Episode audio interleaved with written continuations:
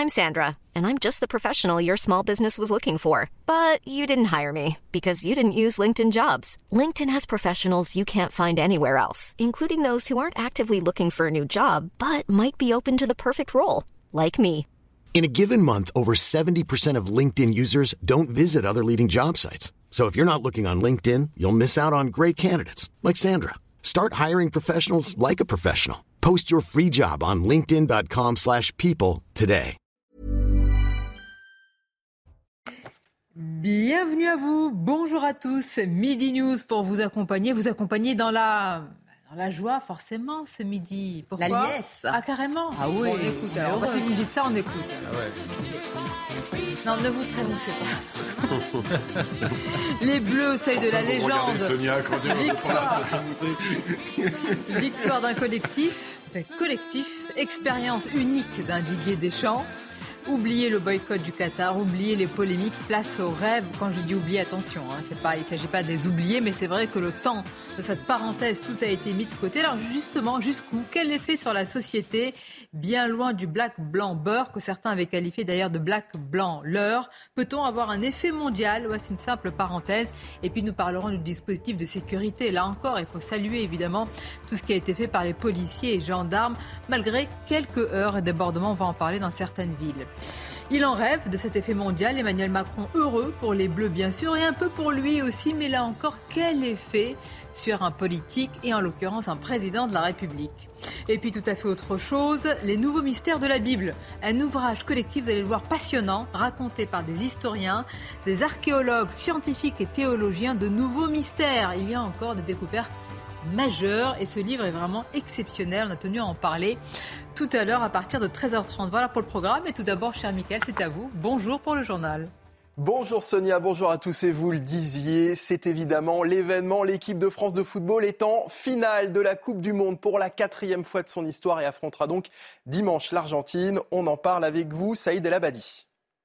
Et il n'aura fallu que 4 minutes et 39 secondes précisément hier soir face au Maroc pour que l'équipe de France s'ouvre les portes de la finale après l'ouverture du score par Théo Hernandez. Après ça, les champions du monde se sont toutefois fait peur face à une très belle équipe du Maroc. À la 79e minute, Randall Colomani, qui a fait son entrée en jeu juste une minute avant, a délivré tous les supporters tricolores. Score final donc 2-0. Les Bleus se retrouvent à 90 minutes ou plus évidemment d'un troisième titre mondial. Un troisième titre mondial que les Argentins rêvent également de remporter. Une finale dimanche qui mettra aux prises Kylian Mbappé et Lionel Messi, les deux coéquipiers du PSG. Espérons que dimanche soir, ce sera l'attaquant français qui aura le sourire. Merci Saïd, journaliste au service sport de CNews. Et dans le reste de l'actualité, la justice annule la condamnation pour viol de Farid El Aeri. L'homme qui a toujours clamé son innocence avait été condamné en 2003 pour viol et agression sexuelle. En 2017, la plaignante est revenue sur sa déclaration et a reconnu avoir menti pour protéger son frère. Les précisions de notre journaliste police-justice, Noémie Schulz, depuis le palais de justice de Paris. Cette reconnaissance de son innocence, Farid El Airi l'attendait depuis ce jour de 1998 où une jeune fille de son quartier l'a accusé de viol. Il avait alors 17 ans. Ce matin, la Cour de révision de la Cour de cassation a reconnu que plus aucune charge ne pesait sur lui, qu'il s'agit bien d'une erreur judiciaire. La décision qui le lave de toute accusation sera affichée dans sa ville mais aussi publiée dans les journaux qui à l'époque avaient donné son nom. Mais ça ne suffira pas à effacer toutes ces années de souffrance. Je ne souhaite à personne de vivre ce que j'ai vécu. J'ai fait une année d'incarcération, mais les 23 ans d'incarcération euh, mentale, c'est ce qui est le plus difficile, vous savez. Les coups, ça fait mal, mais les mots, ça reste, ça restera à vie. Farid El Airi a annoncé sa volonté de déposer plainte contre son accusatrice pour dénonciation calomnieuse. Une femme qui, à l'époque, avait 15 ans et qui était victime d'inceste de la part de son grand frère. Ce matin, son avocate a dit qu'elle était très soulagée que l'innocence de Farid El Airi soit enfin reconnue. La ville de Béziers sommet de retirer sa crèche de Noël. La mairie a 24 heures pour l'enlever, sous peine de payer 100 euros d'amende par jour. Le tribunal administratif de Montpellier a estimé que la crèche mettait en évidence la scène de la nativité dans l'enceinte d'un bâtiment public et qu'elle se mettait par conséquent hors la loi. Euh, la justice avait été saisie par la Ligue des droits de l'homme. On écoute la réaction de la députée de l'Hérault, Emmanuel Ménard. La crèche de Noël, elle, euh, elle oppose pas, elle divise pas, euh, au contraire, elle rassemble.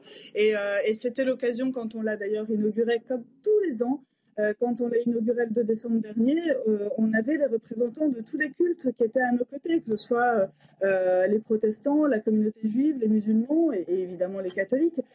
tout le monde était là pour, pour l'inauguration de cette crèche. Et puis au Royaume-Uni, les infirmières sont en grève. Un mouvement euh, inédit débute aujourd'hui. Les infirmières demandent une augmentation des salaires en pleine crise du coût de la vie et du système public de santé. Les précisions de notre correspondante à Londres, Sarah Menaille. Cela faisait 106 ans que les infirmières britanniques ne s'étaient pas mises en grève depuis la création de leur syndicat.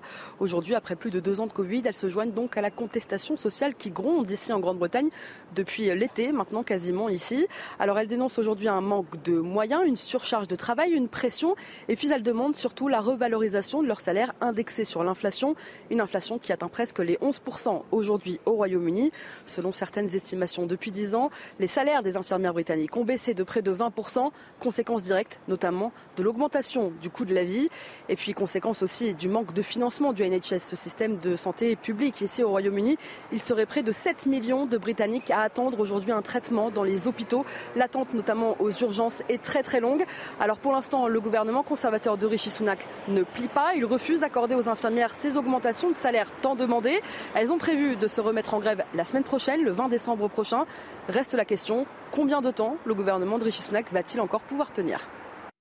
Et voilà pour l'actualité. C'est à vous, Sonia Mabrouk, pour les débats de Midi News en compagnie de vos invités. Merci, Mickaël. Messi, nous voilà. On y est encore, la tête dans les étoiles. Évidemment, la plupart des unes saluent la victoire des Bleus et la gagne du Didier Deschamps. Il a l'expérience, il a le talent. Bref, président Didier Deschamps. Non, Tout un programme. Hein. Didier Deschamps 2027, c'est ça écoutez, on a un président qui ne se représente pas, donc il y a une opportunité. Ah, il y a une opportunité, c'est Eh bien oui. Merci d'être là. Bonjour à vous, Paul Melun. Bonjour, Sonia. Essayiste, également président, mais de Souverain Demain. Oui, tout à fait. Nous, c'est des idées, c'est pas. Ah bah écoute, elle mène le monde.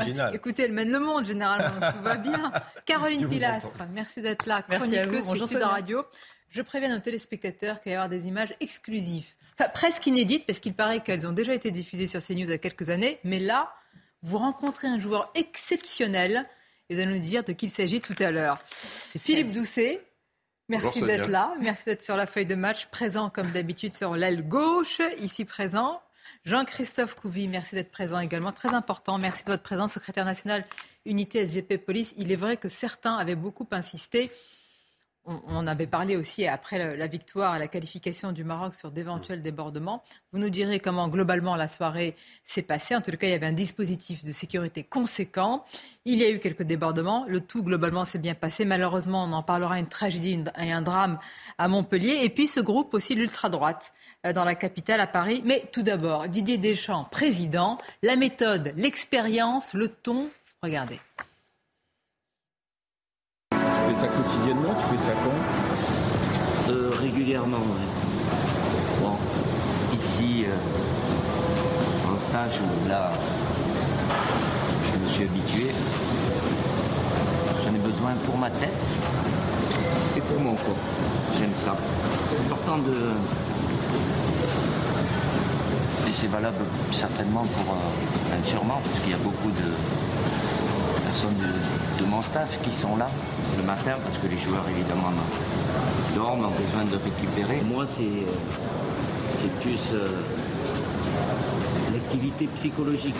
Et celle-là, elle, euh, elle peut être plus fatigante que l'activité du corps. C'est important de, de recharger les batteries, comme on dit, et à travers l'activité, quelle qu'elle soit, remplir le réservoir. L'activité euh, psychologique, alors c'est vrai évidemment, on va parler euh, du match, de la feuille de route, mais tous les regards se tournent vers lui. Alors on a tendance, quand on a un sélectionneur et un meneur d'hommes, de femmes plus largement, bah, à penser euh, qu'est-ce qu'il ferait à la tête d'un pays?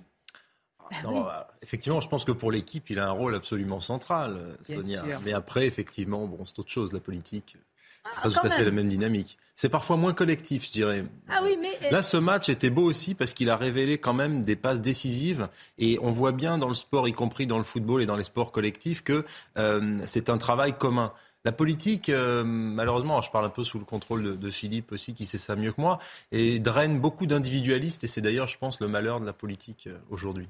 Très bien. Donc restons dans le collectif. il y a toujours cette croyance. Alors justement, euh, quand même, il y a un rapport évident entre sport et, politique. C'est la croyance selon laquelle la victoire d'un pays, on n'en est pas encore, on va attendre ce qui va se passer mmh. face à l'Argentine, change un peu, Caroline Pilas, le moral d'une nation, d'un pays. Ça fait un petit peu une parenthèse. Alors, il ne faut pas minimiser les problèmes qui sont énormes, hein, évidemment, entre la crise énergétique, l'inflation et tout ça. Mais est-ce que vous croyez à cela? Encore ou est-ce que non, c'est euh, une croyance euh, un petit peu qui est héritée de 98 Sonia, en tant qu'optimiste, bien évidemment, quand nous sommes tous conscients ah des problèmes que nous traversons, et ça depuis des années malheureusement, mais c'est une parenthèse enchantée. Hein. Ça apporte du baume au cœur. C'est simplement le temps qui est suspendu hein, durant quelques matchs où on a l'impression tous de faire nation commune, de fédérer, de se rassembler. Et je trouve ça beau et ça fait du bien, surtout à la période des fêtes, j'ai envie de vous dire doublement. Mais pour en revenir à Didier Deschamps, je pense qu'il faudrait lui poser la question à lui.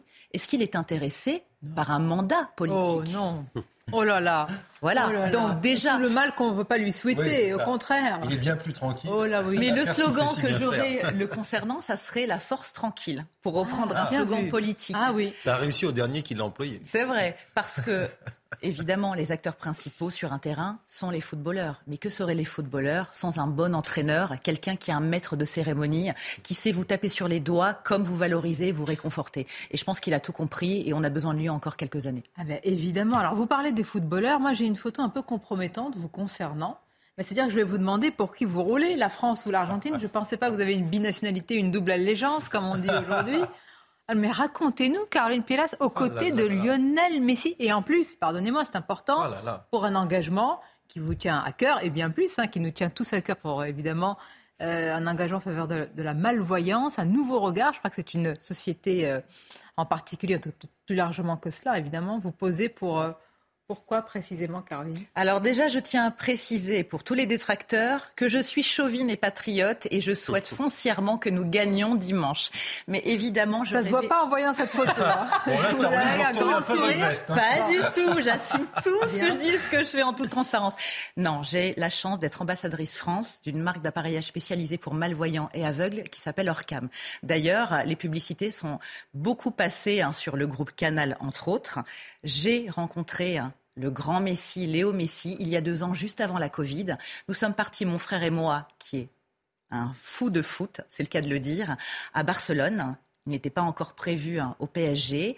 Et lors d'un événement top secret entre Cannes et Hollywood, je l'ai rencontré parce qu'il m'a remis hein, cet appareillage, ce dispositif spécialisé hein, qui apporte de l'autonomie nomade aux personnes comme moi à Barcelone. Il a été extrêmement humain et j'ai de fait un affect très particulier pour lui, vu que je représente cette marque et que lui en est l'égérie et le parrain mondial. Donc le talent et le cœur, quand c'est réuni, évidemment, ça en fait un très très grand champion. Alors, on va poursuivre notre tour de table. Je voudrais qu'on regarde comment chacun a passé un petit peu la soirée hier et certains supporters. Il faut d'ailleurs que ça allait très vite avec l'ouverture euh, du score assez rapidement, hein. cinq minutes. C'est bien ça. Donc quand même, euh, la joie et l'enthousiasme sont arrivés rapidement. Regardez le résumé de cette soirée.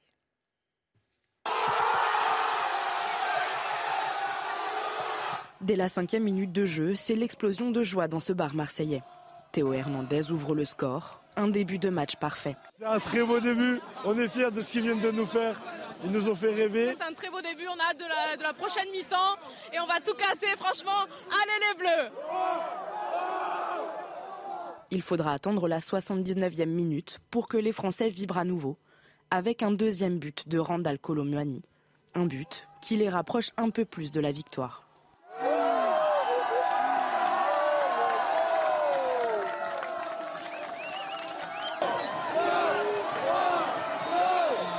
Plus que quelques secondes de jeu et à la fin du décompte, la libération et une place en finale pour les Bleus.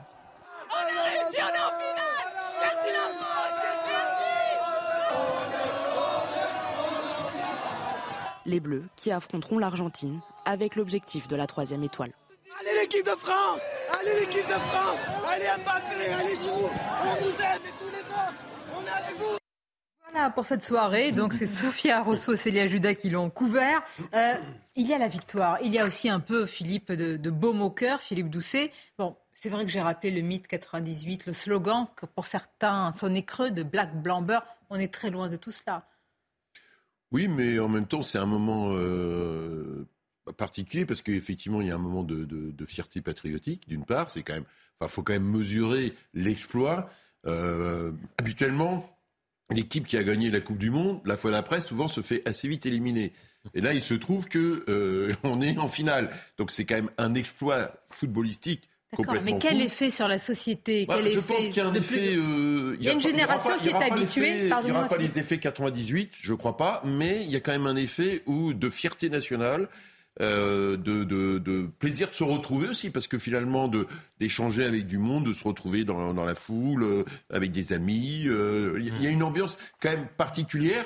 Et puis, il y a après quelque chose qu'on voit sur la durée, c'est-à-dire qu'il y a y compris quand vous déplacez dans le monde, le fait euh, d'être euh, champion du monde, euh, dans plein de pays. Euh, voilà, la France est champion du monde. Parce que nous, on regarde le foot, on regarde l'équipe de France, mais euh, il y a des millions, des centaines de millions mais de dans le nôtre, pour penser les fractures françaises. Mais c'était une vraie réflexion. Moi, je me souviens des papiers et tout ce qui s'était passé après 98. il faut pas il y a, il y a aussi oh, beaucoup de défaitisme. J'entendais ce matin l'interview de, de, de, Marion Maréchal sur Europe 1 que, que vous la receviez. Je trouve qu'il y a voilà, euh, elle était beaucoup tout de suite dans les problèmes, on va pas nier les problèmes, mais on peut aussi voir de jour le verre à moitié plein. Moi, je pense, euh, je suis un peu, même si je suis pas, je fais pas des photos avec Lionel Messi euh, comme Caroline. Donc euh, voilà, donc. Euh, Vous aurez votre campagne nationale internationale un jour avec Mbappé. Je hein. pense que on peut aussi, il y a suffisamment de difficultés, on le sait, aussi se, euh, se réjouir quand la France. Enfin, c'est quand même un exploit dément. C'est quand même un exploit dément. Hein, pas de euh, attention. Non, mais, hein, non, mais, non, mais, non, mais déjà d'être en, en, en, finale, c'est déjà considérable. En plus, il faut quand même voir le stade hier soir. Il y avait euh, un petit noyau de supporters euh, français, l'ensemble des, télé, des, Alors, des supporters marocains, arabes de partout étaient Philippe, pour le Maroc. on vous plus, je peux parler un peu Bah avec oui, vous parce que je suis enthousiaste. Bon. Euh, non, mais en parlant d'hier, vous avez vu cette image où il y avait quelques sifflets euh, lors de la Marseillaise et euh, les supporters marocains ont intimé l'ordre de, de, de, pas siffler, d'écouter l'hymne national. Alors, dans quelques instants, on parlera aussi de la sécurité avec vous, Jean-Christophe Couvi. Je voudrais qu'on qu écoute aussi les réactions bah, des perdants, mais avec quel parcours quand même, parce oui, qu'avec un parcours, exceptionnel des Marocains quand même. Hein. Et hier soir, c'était. Euh... Vous êtes journaliste sportif aussi. Ah, mais, mais je suis ça avec euh, patience. Moi, j'ai écouté ma télé. Il y avait Philippe Doucet qui commentait. Non, mais voilà. Mais, euh... Vous pouvez lancer. j'ai plein d'amis qui disent mais comment il fait? Il suit aussi le foot. Là, hier soir, Didier Deschamps a appliqué la méthode euh, qu'il a pris à Juventus de Turin. On fait le bloc derrière, on ben verrouille oui, le dispositif. Ça, je le savais aussi. Hein. Ah bon Évidemment. Vous avez joué à Juventus de Turin, vous. C'est l'autre scoop de l'émission. Les supporters marocains, forcément un peu déçus, mais fiers du parcours de leur équipe qui aura marqué quand même l'histoire. Écoutons-les. Le Maroc, il a tout fait pour y arriver. Moi, je trouve que bah, c'est pas des méritants. Ils sont arrivés vraiment à un haut niveau. Ils vont, voilà, ils ont marqué l'histoire du football. Ils ont marqué l'histoire du football africain. Donc, euh, on est derrière eux. Inch'Allah, ils vont aller plus loin encore. Pas du tout déçu parce que on est fiers du, du, parcours des Marocains. Ils ont bien représenté ça. Il faut pas oublier que c'est historique. Jamais un pays marocain, enfin un pays euh, africain et aller jusqu'en demi-finale de la Coupe du Monde. Et ça, franchement, rien que pour ça, c'est beau. C'est pour ça que vous voyez plus de Marocains que de Français. Ils ont fait un bon match, les deux équipes hein, d'ailleurs, hein, que ce soit l'équipe marocaine ou l'équipe française. Et franchement, on n'a rien à dire. On... Franchement, félicitations à eux deux. Christophe Couvi, ce genre de soirée, euh, avant évidemment les, les, les, heures qui précèdent le match, on a beaucoup parlé de ce dispositif de sécurité euh, conséquent, mais dans quel état d'esprit sont vos collègues généralement après tous les débats qu'il y a eu sur les débordements et tensions? Alors il y a l'avant et après-match. Hein. L'avant-match, effectivement, bah, on se prépare psychologiquement aussi, bah, euh, peut-être à, affronter euh, euh, des, personnes euh, très déterminées. Euh, on peut revenir blessé. Donc il y a tout ce côté psychologique. On prévient aussi nos familles. nos familles se font du, beaucoup de soucis pour nous parce qu'ils savent qu'on est sur le terrain et qu'on peut soit ne pas rentrer, soit rentrer, j'allais dire blessé. Euh, et après, euh, voilà. Et après, il y a aussi ce côté d'appartenance où pendant le match, eh ben, euh, c'est un peu la paix des braves. moi, je sais que tous mes collègues, maintenant, c'est vrai qu'on a cet objet-là qui nous permet de suivre en direct les matchs et, et c'est, cette, cette effervescence. Et puis hier soir, moi j'avais deux pensées. J'avais pensé pour les Bleus du Qatar et les Bleus euh, qui avaient marqué République française euh, dans toutes les villes de France parce que eux aussi jouent un match bien particulier. Voilà, donc euh, encore une fois, mais ce que je retiens par rapport au match, Et ce qui peut-être euh, symbolise un peu la France, c'est un, ancien président de la République qui disait ça, c'est qu'il croyait en la force de l'esprit. Et la force de ah l'esprit, bah, c'est François Mitterrand, mais c'est vrai, c'est ça. Les forces de l'esprit. Les forces de l'esprit. Et donc, euh, et, et c'est ce que je pense Didier Deschamps a transmis un petit peu à ses, à ses joueurs, c'est-à-dire de croire en soi et, et, de, de, privilégier le dialogue. Et c'est ce qui manque un peu dans cette société. C'est-à-dire qu'on a, on a un problème de dialogue. On ne parle plus entre nous, on ne se parle plus, on s'affronte. Voilà, on se divise, on s'affronte et on ne parle pas. Et donc ça, c'est peut-être la leçon à retenir justement, euh, euh, voilà, que pour gagner, bah, il faut être, il faut être. Euh, d'abord, c'est évident, vous avez tellement raison de le rappeler. Puis c'est pourquoi j'avais commencé par Didier Deschamps. Merci Deschamps, parce que la méthode, elle est vraiment particulière. J'ai relu encore un livre qui lui a été consacré. Il faut savoir qu'il connaît ses joueurs de manière individuelle et personnelle. Pas question de connaître les problèmes ou, les, ou le parcours personnel ou familial, mais il connaît, j'allais dire, vraiment ce qui constitue chacun. Oui, Mais ça, je trouve que. Un très beau papier dans, le monde sur le mode de management. oui un mode de management où il n'est pas dans la verticalité, il est aujourd'hui, en plus il gère des vedettes avec des égaux énormes qui sont des joueurs dans des grands clubs européens. J'ai regardé la compétition, ils sont tous dans des grands clubs euh, européens et donc des, fortes personnalités avec des agents, enfin c'est devenu des, véritables entreprises. Et derrière, il arrive à gérer ça en mettant, euh, justement, en jouant euh, l'humanité et le respect. Parce qu'en fait, il est respecté au vu de son parcours et de la manière dont il construit il arrive à former vraiment une équipe soudée. Je sais plus, il y a un des joueurs qui disait on est 12 chiens, on est 11 chiens sur le terrain, quoi. Enfin, 12 avec lui, euh, 11 chiens sur le terrain. C'est vraiment une équipe euh, et qui a, jamais plié, en fait. Hein. Voilà. C'est pour ça, on peut pas euh, s'empêcher de pas faire, voilà, de transposer ça avec la politique, avec la nation. Alors, c'est beaucoup plus compliqué, évidemment, au niveau d'une nation, d'un pays, et même plus, mais quand même. Bah, bah, il y a des méthodes qu'on aimerait bien voir appliquées. Bah, bien sûr que ce qui compte, c'est la cohésion. Eh c'est l'humain, en l'occurrence, lors d'un collectif, lors d'un match de foot. Mais c'est vrai qu'il faut essayer de trouver autant que possible un équilibre entre humanité, quelle que soit l'entreprise ou la politique, parce que quelque part, c'est aussi une entreprise la justesse et la justice. Est-ce qu'ils sont à l'image de la France C'est une, c'est une équipe qui est diverse, qui est hétérogène, où il y a, alors aujourd'hui c'est une élite évidemment sportive et footballistique, mais beaucoup sont venus évidemment de quartiers populaires avec un parcours euh, méritocratie euh, exceptionnelle. Ben ils, sont, à l'inverse. Ils sont à l'inverse de, Ils sont malheureusement à l'inverse de la France. C'est-à-dire qu'on a nous un verrouillage dans un certain nombre de domaines euh, des élites et dans le sport et dans d'autres activités, euh, il y a euh, une ouverture. Et là, finalement, il y a une élite qui émerge par rapport à ça. Et notre problème à nous, c'est qu'on n'est pas une société assez ouverte pour que dans une série de domaines, on puisse avoir une élite euh, qui émerge. Comment ça taper sur le pays, c'est bien. non, mais j'ai combien de temps Non, mais regardez ce qui se passe. Regardez ce qui se passe en Grande-Bretagne. Regardez ce qui se passe en Grande-Bretagne. Donc, euh, et ne me dites pas que les élites politiques ne sont pas fermées. Ne me dites pas que les élites. Passez la balle, passez la balle. Que les élites politiques on va dribbler jusqu'au but. Mais voilà, ne dites pas que les élites économiques ne sont pas fermées. Bon, jouer collectif, pas comme au bureau national du Parti socialiste. Allez, on est ensemble. Midi News, Midi News, c'est une équipe, Philippe. C'est une équipe. Et Sonia est notre Didier Deschamps. C'est joli, punchline. Non, euh, elle nous gère moins gentiment psychologiquement ce qu'avoir. voilà. Je vais peut-être jouer les oiseaux de mauvaise augure par rapport. Alors j'étais d'accord avec l'analyse de, de, Caroline et même de Philippe sur l'aspect, disons, positif, dopant pour une société. Malheureusement, je pense que ça reste quand même, il faut laisser au football ses vertus, effectivement, elles sont nombreuses, mais euh, elles ne suffisent pas quand même à insuffler une dynamique suffisamment forte compte tenu de la crise que traverse notre pays. Vous parliez, Sonia, de la crise énergétique. On peut parler d'une crise sociale, culturelle, civilisationnelle. Euh, effectivement, moi, ces images, elles, me ravissent évidemment. J'ai regardé le match, j'ai trouvé qu'il était très beau, qu'il était merveilleux. Il y a eu effectivement dès la cinquième minute, puis après la 79e, c'était un, un très très bel événement sportif. Néanmoins, les fractures qui traversent la société les la traversent avec bien plus de, de prégnance, de, de, difficultés, de violence qu'au sein de cette équipe où manifestement il n'y a pas tellement de fractures. mais alors pourquoi Donc on ne peut pas euh, transposer. Et effectivement, après, sur le discours sur l'ouverture, euh, oui, la France, elle est très ouverte. Il suffit de se promener dans nos rues pour le voir. Il suffit de regarder à quel point euh, tous les Français, à quel point tous les Français sont solidaires derrière une équipe qui vient de tous les, tous les pays, ce qui est très très bien. Donc voilà, il ne faut pas, je pense. Même si en effet, la société, par exemple, certains, certains ont critiqué le fait qu'il y ait que l'équipe du Maroc était soutenue par différentes nations arabes. C'est plutôt une fierté d'ailleurs. Il y a un phénomène d'identification. Pourquoi ils n'opèrent pas ce phénomène d'identification, par exemple, pour Euh, peut-être qu'il opère hein, au niveau européen, je ne sais pas. J'ai des doutes. Non, ça c'est très intéressant. Pas si les Portugais, les Espagnols, etc. Non, mais votre constat, il est frappé au coin du bon sens. C'est très intéressant. C'est-à-dire qu'en fait, quand Emmanuel Macron a dit que le sport n'était pas politique, il a dit une énormité. Évidemment qu'il l'est.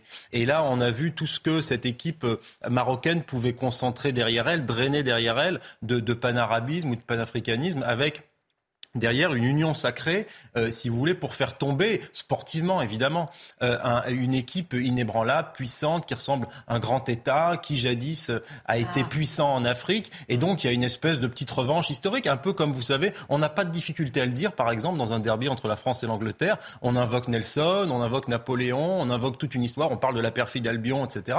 Et là, vous savez, avec l'Afrique, hein, c'est un peu ceinture et pantalon, parce qu'on a peur de choquer et que le politiquement correct interdit de faire ce simple constat. Pour autant, il est réel. Il y avait probablement, même s'il était sublimé, même s'il était euh, sportif, un désir de, non pas de revanche, mais en tout cas de montrer qu'il y a une existence de l'Afrique, d'une nation africaine, et donc ça crée une union qui est, sans pareil parce que l'Occident est très divisé. ça transcende les frontières. Par exemple, euh, on peut prendre un exemple qui est très parlant et édifiant entre l'Algérie et le Maroc. Alors je dis pas ah, que c'était le gouvernement algérien et les généraux qui soutenaient le Maroc, loin de là. Je ne pense pas. Euh, chez beaucoup d'Algériens, au niveau de la population, il y avait cette fierté, malgré alors là les contentieux énormes entre les deux. C'est une question de culture aussi et de religion qui ah unit les gens. Bien sûr. Et en Europe, eh bien, vous avez des personnes qui croient et d'autres qui croient de moins en moins. Ça joue aussi, moi, je trouve, pour unifier un peuple. Le problème en France, comme dans d'autres pays européens, c'est qu'on a honte de plus en plus d'être ce qu'on est, de notre histoire, de notre culture, de nos traditions. Ce qu'il ne s'est pas passé pour les pays africains et arabisants. Et là-dessus, ils avaient raison d'avoir fier et d'être flattés d'en arriver là, parce que déjà, c'est extraordinaire. C'est une victoire pour eux d'être arrivés aux portes de la finale. Donc, on ne peut que les applaudir. Ce que disait cette dame dans le témoignage est vrai. Ils n'ont pas démérité. Mais nous, j'ai toujours la sensation qu'on s'autoflagelle, que dire que nous sommes patriotes, comme j'ai l'habitude sur ce plateau de vous l'expliquer, c'est nous ramener un genre de nationalisme nauséabond. Non, je suis fière d'être française, même si tout n'est pas parfait, ça n'est pas la panacée dans notre pays, et qu'il y a des choses à faire euh, avancer, évoluer, améliorer, mais nous pouvons dire que nous sommes fiers d'être français. Parler. Juste, J'aimerais voir, parce qu'après Jean-Christophe, je vais beaucoup vous interroger sur le dispositif de sécurité. Ce, ce discours, cet argumentaire vous, vous parle? Alors moi j'aime bien lire, euh, bah, vous connaissez le psychologue Carl Ernst Jung, ah voilà, donc mm. la, la, la, conscience collective. Et en fait, qu'est-ce qu'il disait? Il disait aussi qu'il y avait des civilisations. La civilisation européenne n'est pas du tout la même que les civilisations africaines, asiatiques. On n'a pas la même résilience, la même vue, etc. Donc forcément, euh, euh, c'est complètement différent. Et, et on voit bien que l'Europe n'est pas si soudé que ça, ah notamment sur l'aspect sportif, parce que déjà, bon, on a souvent été en conflit, euh, et puis c'est un peu le chacun pour soi, même si on nous vend un produit euh, tous unis, etc. Mais, mais c'est le miroir parfois de sociétés euh, individualistes et Les sociétés africaines sont peut-être un peu plus euh, euh, soudées parce que c'est l'entraide. Peut-être moins dissolues dans la mondialisation. Les Asiatiques ont aussi une, une, une, enfin, une résilience beaucoup plus longue que nous dans, le, dans le temps. Euh, voilà, donc il y a tout ça, il faut peut-être aussi en tenir compte. ce que dit M. Couvi. Non, ah non, attendez, il y a deux choses. Qu'il y ait du patriotisme arabe par rapport à ça, que pour la première fois, euh, il y ait eu euh, un pays arabe qui arrive à ce niveau-là, et ça a transcendé les conflits entre le Maroc, l'Algérie et d'autres pays, ça c'est vrai. Bon, comme nous, il y a du patriotisme. Mais sur la question, sur, sur l'Europe, pardonnez-moi, comme on a X grandes euh, nations sportives, là, attendez, le parcours de la Croatie, le parcours de la Grande-Bretagne, etc. Donc derrière, derrière aujourd'hui, dans des, dans des pays qui ont une longue histoire nationale, par rapport à ça. Il est normal qu'aujourd'hui, euh, on se félicite euh, que nous, on soit devant. Les Anglais se seraient félicités s'ils sont devant. Les Anglais vont pas obligatoirement se féliciter que nous soyons ah, ça, je entre, entre nous. Ça, c'est sûr. Ça, mais vous pourquoi, rien mais pourquoi Parce que vous confirmez ce qu'on dit. Il y a pas aussi, enfin, dire, ils sont, en tout cas, dans le football, aussi une très grande nation. On peut noter que quand il y a un phénomène d'identification pour le Maroc, d'identification, mais c'est normal qu'il y ait un phénomène d'identification. Il est moins présent pour d'autres nations européennes. Pas pour les raisons que monsieur, c'est aussi. On nous fait le grand discours sur la culture européenne. Là, on a vu une culture française soudée, patriotique. On va parler des dispositifs de sécurité et de ce qui s'est passé aussi à Montpellier, mais dans d'autres villes. C'est très intéressant parce qu'à la fois, il y a eu débordements et tensions qu'on ne peut pas cacher.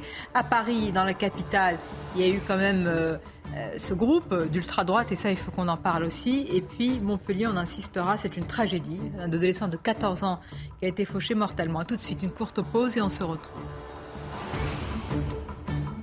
Merci d'être avec nous. Évidemment, la joie et l'allégresse, la fierté après la victoire de la France et évidemment les Bleus qui sont au seuil de la légende. Nous allons en parler, mais aussi de ce qui s'est passé hier, notamment à Montpellier, avec cette tragédie. Un adolescent de 14 ans fauché mortellement. Mais tout d'abord, les titres. C'est News Info, Audrey Berthaud. Les violences conjugales sont en hausse. 208 000 victimes ont été euh, recensées en 2021 en France, soit une hausse de 21% par rapport à 2020 selon le ministère de l'Intérieur. Euh, deux tiers de ces violences sont des violences physiques, un peu moins d'un tiers sont des violences psychologiques ou verbales. L'inflation a atteint 6,2% sur un an en novembre, un chiffre identique à celui du mois d'octobre selon l'INSEE, ce qui confirme sa première euh, estimation réalisée à la fin du mois dernier. Cette stabilisation de l'inflation s'explique notamment par un ralentissement de la hausse des prix de l'énergie. Et puis la fin de l'impression systématique du ticket de caisse initialement prévu au 1er janvier est repoussée au 1er avril 2023. À partir de cette date, les clients pourront toujours demander l'impression de leur ticket, mais ça ne sera plus systématique. Le but est de réduire la production de déchets.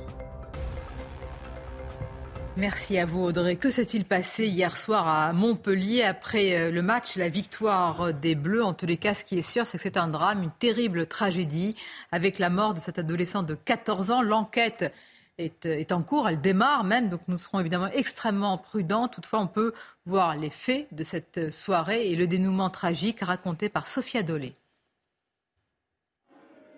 Alors que ce groupe de supporters avance sur la route, une voiture démarre en trombe elle percute un premier jeune homme avant d'en faucher un second. Âgé de 14 ans, l'adolescent reste au sol, inanimé. Transporté en urgence absolue à l'hôpital, il a succombé à ses blessures. La scène, filmée depuis un appartement, montre ce même véhicule quelques secondes plus tôt. Alors qu'il est à l'arrêt, on aperçoit un jeune homme enlever un drapeau français accroché à ses fenêtres. C'est à ce moment-là que le conducteur démarre sa course mortelle. Le véhicule, abandonné à proximité des lieux de l'accident, a été retrouvé par la police et placé sous séquestre. Le conducteur, lui, a pris la fuite. Les faits se sont déroulés dans le quartier de la Paillade de Montpellier. Sur les réseaux sociaux, la députée de l'Hérault, Nathalie Oziol, a réagi. Immense tristesse, un événement sportif s'achève en drame absolu. Je présente mes condoléances à la famille et je me tiens à leur disposition. La préfecture de l'Hérault a indiqué que l'enquête de police progresse rapidement sous la direction du parquet. Alors Jean-Christophe Coubi, je le disais, on va être euh, prudent. En plus, les images, euh, bon, on essaie de comprendre le contexte. Donc cet individu qui, euh, dans son véhicule, qui a tenté d'échapper à un encerclement de la part d'autres individus, supporters, etc. Qu'est-ce qu'on peut vous dire à ce stade-là? Vous préférez rester peut-être prudent sur Je suis très prudent parce qu'effectivement, il y a une enquête en cours, donc je ne peux pas me prononcer sur quelque chose euh, Bien sûr. Voilà, qui est en cours et dont je n'ai pas les éléments. Hmm. Après, voilà, euh, c'est soit de la peur et de la panique, et soit c'est délibéré, soit. Enfin, on ne peut pas savoir. Mais dans tous les cas, ce que je vois, c'est qu'à la fin, bah, une fête euh, devient une tragédie. Et là, il y a une famille qui est endeuillée et une autre famille aussi qui sera détruite parce que chaque fois qu'il y a des victimes, il y a aussi deux, deux familles détruites.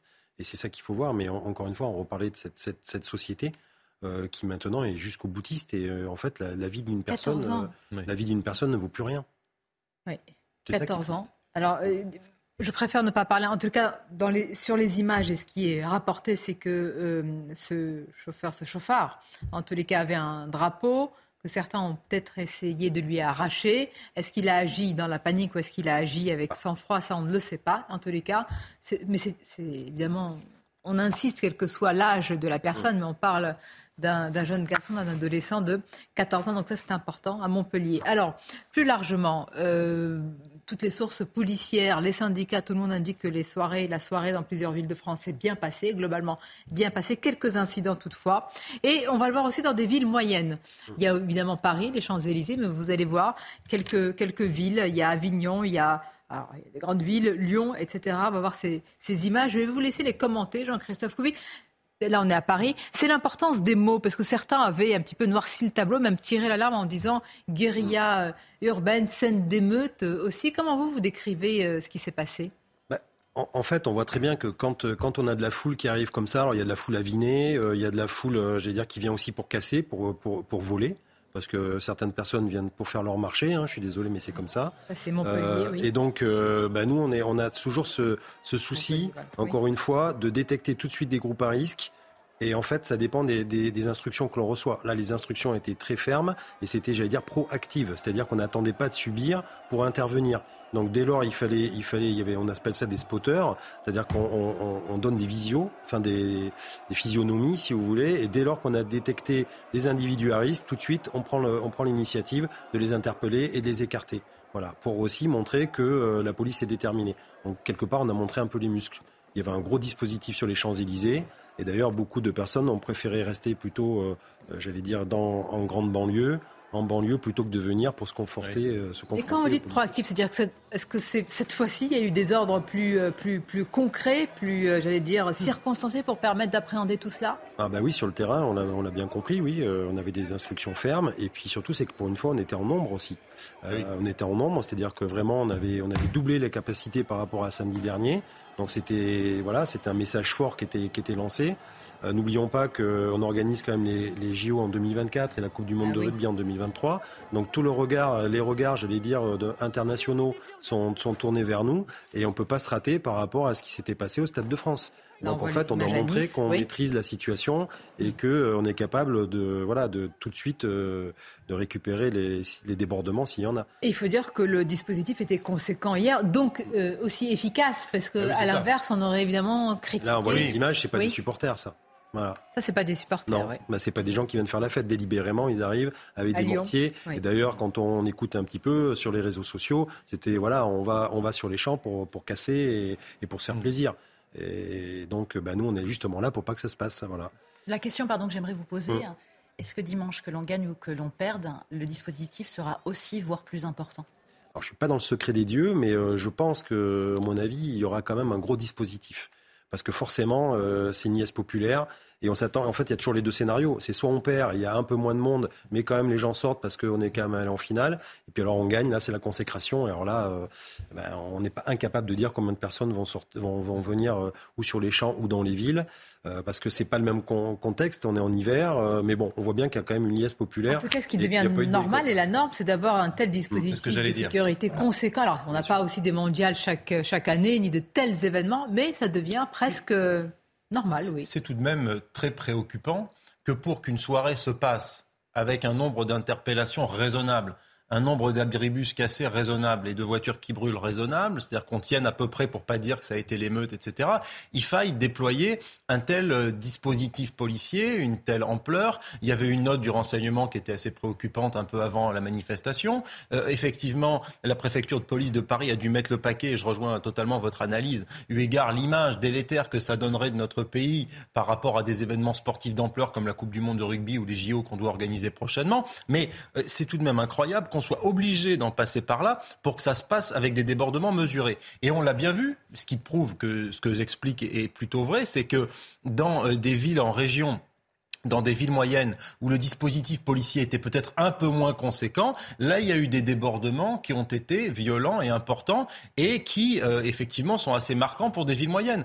Les images que l'on a vues euh, à Nice, à Montpellier, à Avignon, à Lyon, euh, dans toutes sortes de villes moyennes, c'est tout de même un fait important et effectivement je pense que si on en est obligé de mettre des, des dispositifs de police énormes partout, à chaque coin de rue, pour éviter qu'il y ait ce genre de scène, bah, ça dit quand même quelque chose de notre société et ça dit quelque chose du degré de violence et, de fracture sociale qui règne dans les rues de France aujourd'hui. Et donc, moi, j'y vois plutôt une image préoccupante. C'est révélateur dans ces villes-là, euh, Jean-Christophe oui. oui. il y a une montée, euh, oui, oui, euh, on le sent, hein, les villes moyennes qui avant étaient épargnées vraiment par la délinquance, j'allais dire, et, par, des, par des émeutes urbaines, hein, des violences urbaines. Ben, maintenant, effectivement, on voit qu'il y a, qu'il y a une recrudescence et, et c'est inquiétant.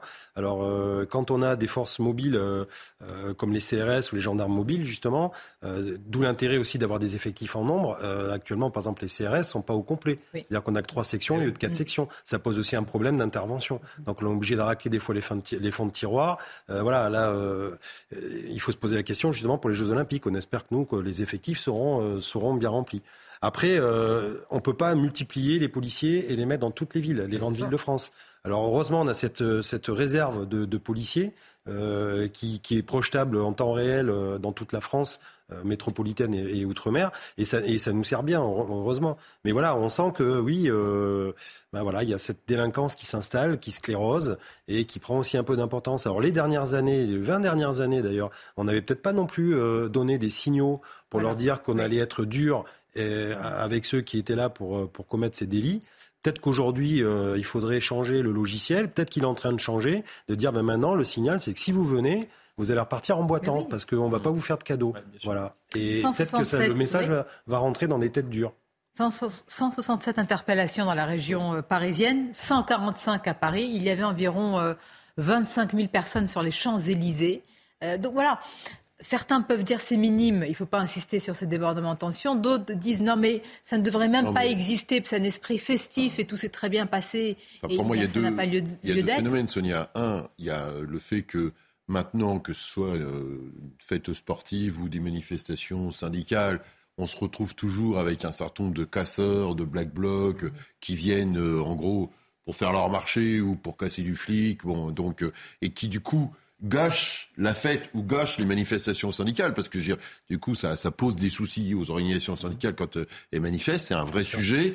Euh, donc là, une espèce de nihilisme euh, ou de commerce. Hein, euh, je suis pas sûr que là, c'était des black blocs. au bout. donc, euh, bon, ça, c'est une chose. Oui. Le deuxième aspect, Sonia, il y a quand même eu, et à Paris et à Lyon... C'est les mêmes qui, sont, qui infiltrent les manifestations sociales, qui infiltrent aussi je ce sais genre pas, Je suis pas policier, mais je pense qu'il y a une partie où c'est les mêmes. Je pense que c'est une partie où c'est les mêmes. Oui. Hein, donc, non. je pense qu'une partie, c'est les mêmes. Oui, et puis, par ailleurs, il y a quand même eu deux, groupes hier soir qui ont été arrêtés, euh, 40 groupes d'extrême droite, 40 personnes d'extrême droite oui. sur Paris et également sur Lyon, mmh. où là, eux, ils étaient dans un autre registre. Hein. Alors, Donc là, ils voulaient se faire une ratonnade par rapport à ça. C'est quand même ça aussi. Et d'ailleurs, la police a fait son travail remarquablement parce que ils ont, ils ont sur Paris, ils Alors, ont réussi attendez, à les, à les ça, bloquer ça m'intéresse parce que les bloquer il y a avant. aussi, j'imagine, un travail du renseignement parce que une quarantaine de personnes, là, je parle pour la capitale, armée, semble-t-il, mmh. avec une volonté d'en Ils n'étaient pas tous armés, mais ils avaient des armes blanches. Très bien.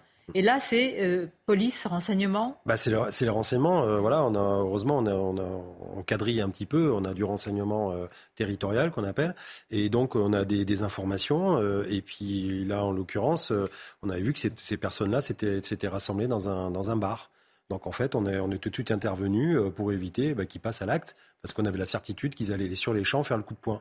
Donc l'idée c'était de se rassembler, faire des opérations. Coup de, poing, coup de, couteau aussi. Ils ont coup de couteau, coup de poing, et, et voilà. Et donc bah, c'est le, le, rôle des policiers. Euh, encore une fois, nous on est gardiens de la paix et de la liberté. Donc et... cette menace, elle est réelle parce que souvent quand à Lyon, parfois, à Lyon, il y a eu des, voilà, des certains en parlent, ils disent non mais non, vous, vous voulez minimiser les débordements et tensions de Français d'origine étrangère et donc euh, vous parlez de l'ultra droite. Non, vous vous dites elle est, elle est réelle, elle existe et la preuve hier. Euh... Et elle se fédère parce que ça encore c'est un, un, fait nouveau, c'est-à-dire qu'on savait toujours qu'il y avait de l'extrême droite qui existait, mais là comme, il commence à passer, j'allais dire, euh, enfin, à l'acte. Euh, donc c'est se, se, se, retrouver euh, pour faire une bande et pour aller voilà faire le coup de poing comme ça euh, au hasard. On voit une personne qui nous plaît pas, qui a une, qui a une tête qui qui, qui, pas. qui convient pas, ben on le passe à tabac et on passe à une autre personne, et ainsi de suite. Mais ce donc, qui est terrible avec euh, cela, justement, ce phénomène et ce dont on parle, les tensions, les débordements aussi, c'est qu'il y a une forme. Alors certains ne sont pas d'accord avec la théorie de la tenaille, la tenaille identitaire, de la tenaille identitaire, mais, mais est-ce que c'est, est-ce que sur le terrain, en tous les cas, ça peut malheureusement se vérifier? A priori, en tout cas, effectivement, ce type de groupe qui s'organise euh, existe. Alors moi, je, je, je, parle avec des gens qui ont fait les manifestations de Vaquet en 86, etc., ou même d'autres oui. mobilisations sociales plus anciennes, qui m'expliquaient qu'à l'époque, il existait déjà effectivement des militants de l'ultra-droite ou de l'extrême-droite qui étaient violents et qui venaient s'en prendre à des militants de gauche, euh, y compris dans des universités parisiennes, etc. Donc ce, ce clivage et, et l'emploi de la méthode violente par euh, des militants d'extrême droite est quelque chose qui est ancien.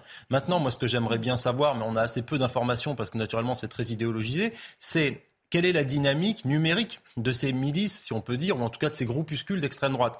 Est-ce qu'il y en a autant que dans les années 80 Est-ce qu'il y en a plus ou est-ce qu'il y en a moins?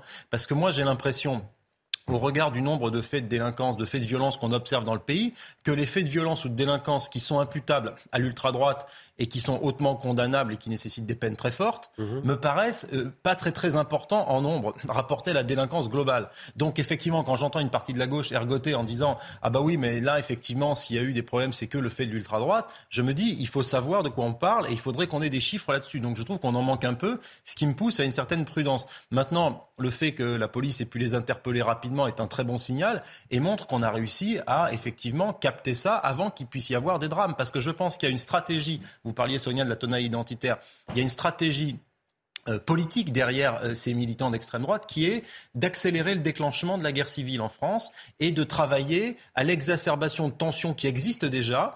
Et effectivement, alors Michel Houellebecq et Michel Onfray travaillaient et réfléchissaient sur le sujet d'une guerre civile qui serait larvée. Moi, je partage en partie leur constat. Je pense qu'on va euh, comme des funambules vers des affrontements violents dans les années à venir et ça m'inquiète énormément. Et je pense que ça a réjoui d'une certaine façon certains militants de l'ultra-droite qui veulent Oui. travailler à l'exacerbation de ce ces vous conflits dites. pour que nous, nous puissions nous greffer là-dessus sommes en dans les parler. faits. Donc quand il y a les débordements et les tensions qui sont euh, le fait parfois, euh, alors soit peut-être des black blocs, mais aussi, mais aussi Ah oui, c'est pas- les- une les- population d'origine étrangère. Attendez, d'origine étrangère aussi. Hmm. où On a vu une haine de la France, etc. Il faut le dire. Et quand il y a l'ultra-droite, Absolument. il faut le dire, c'est tout. Il faut arrêter, arrêter et puis Après, être il y a un vrai intraitable débat. sur les peines. Et ce qui est déplorable, hein, c'est de minimiser à chaque fois les exactions de ces délinquants. Moi, je suis sidérée quand j'entends un certain politique le faire pour instrumentaliser, récupérer d'un camp comme de l'autre. Comme vous le dites, que ce soit l'extrême droite versus l'extrême gauche, ça doit être condamné parce que c'est condamnable. Et parce qu'un policier n'a pas à être blessé, encore moins tué, et on n'a pas non plus à s'en prendre au mobilier urbain, parce que qui va payer derrière? Ah bah Ce sont tous nous. les Français, Mais c'est ce très sont les citoyens. Combien de policiers blessés euh, je- bah, À chaque fois qu'on parle de ça, on me dit mais écoutez, regardez, certains disent c'est presque un moindre mal. Il n'y a eu que une dizaine, une vingtaine. Mais c'est ça ce qui est terrible, c'est qu'on s'habitue à un, le mot est horrible, hein, un quota de policiers blessés qui ne devrait même pas Et exister. en fait, c'est quel, quel, quel prisme on prend? C'est-à-dire, est-ce qu'on préfère sacrifier des policiers en disant, bah tant pis, ils sont payés, ils sont blessés, bah, c'est leur boulot, mais en même temps, on sauve les meubles et euh, tout va bien Ou est-ce qu'on dit maintenant, on inverse aussi un peu le prisme, euh, on va être beaucoup plus, quand je dis proactif, c'est vraiment, euh, voilà, on va s'attaquer aux, aux extrêmes, qu'elles soient de gauche ou de droite d'ailleurs, parce qu'en fait, les idéologies changent, mais la politique est la même, c'est déstabiliser, déstabiliser un État, euh, voilà, et donc, les, et dans ces cas-là, je préfère moi que ce soit eux qui soient blessés que les policiers. Voilà, donc euh, qu'est-ce qu'on fait? C'est est-ce qu'on est Donc ça, vous l'assumez? Bah, bah oui, non, Ah, c'est un choix parfois- politique. C'est un choix Ah politique. voilà. Mais il faut que les ordres soient donnés dans ce sens. Ben voilà, nous on n'est pas des sacs de sable, hein, c'est c'est ce qu'on Hmm. dit souvent. Euh, euh, on n'est pas là pour recevoir l'ire de, de certaines populations et se défouler sur nous. Hein, c'est pas le but. Hein. Nous, le but c'est que le soir on rentre, on retrouve nos familles, on travaille, on soit apte à, à travailler le lendemain et servir la communauté. Mais, mais quand on voit le- l'extrême gauche, euh, on voit les autonomes anarchistes, les totos comme ils disent, euh, les, justement les, black blocs euh, euh, qui, sont là pour casser, pour envoyer des cocktails Molotov. Hein, c'est pas pire. euh, voilà. Et de l'autre côté l'extrême droite qui s'en prend maintenant aussi aux forces de l'ordre dès lors qu'on s'interpose. Euh, ben, euh, les deux sont condamnables. Et, et entre, euh, j'allais dire, la nuit a besoin du, du, du, du jour et vice versa. Et, mais si on s'attaque aux deux, bah, peut-être qu'on pourra respirer dans cette France et avoir une France un peu aseptisée, j'allais dire, et Apaisée. et, vivre- et apaisée. Quoi. Ah, voilà. pour l'heure, on a à chaque Mais il faut s'y attaquer euh, oui. vraiment. Mais y a-t-il la Ah. volonté politique de les Ah bah voilà, non, les il faut s'y attaquer vraiment ça. Voilà. Donc il oui. n'y a pas la volonté politique parce que quelque part, de droite ou de gauche, on achète Mais la pourquoi paix? Ben voilà. sociale. Oui. Mais pardon, mais si on voulait si. acheter la paix sociale, vu ce que pensent les Français de la logique de sécurité, un État a intérêt à assurer la paix civile. C'est euh, une, une Oui, mais juste- essentielle le. J'ai jamais compris. euh, Là, on, bon, ça a été arrêté hier soir, les groupes d'extrême droite, on le voit notamment à Lyon, qui sont très actifs. Mais en sens inverse, dans les manifestations syndicales, les black blocs, je plaît. comprends pas, mais vous êtes policier, peut-être vous pourrez me répondre. Il y en a un certain nombre qui sont identifiés. Non, non, non, dire, on attendez, les connaît attendez. depuis Il y a les euh, blagues. un moment. Attendez, attendez. Voilà, je, vais, donc, je vais un peu remettre, pas l'église au milieu du village, mais juste euh, recadrer le débat. Il y a ce, ce- ce- ce groupe d'ultra-droite, on en a parlé.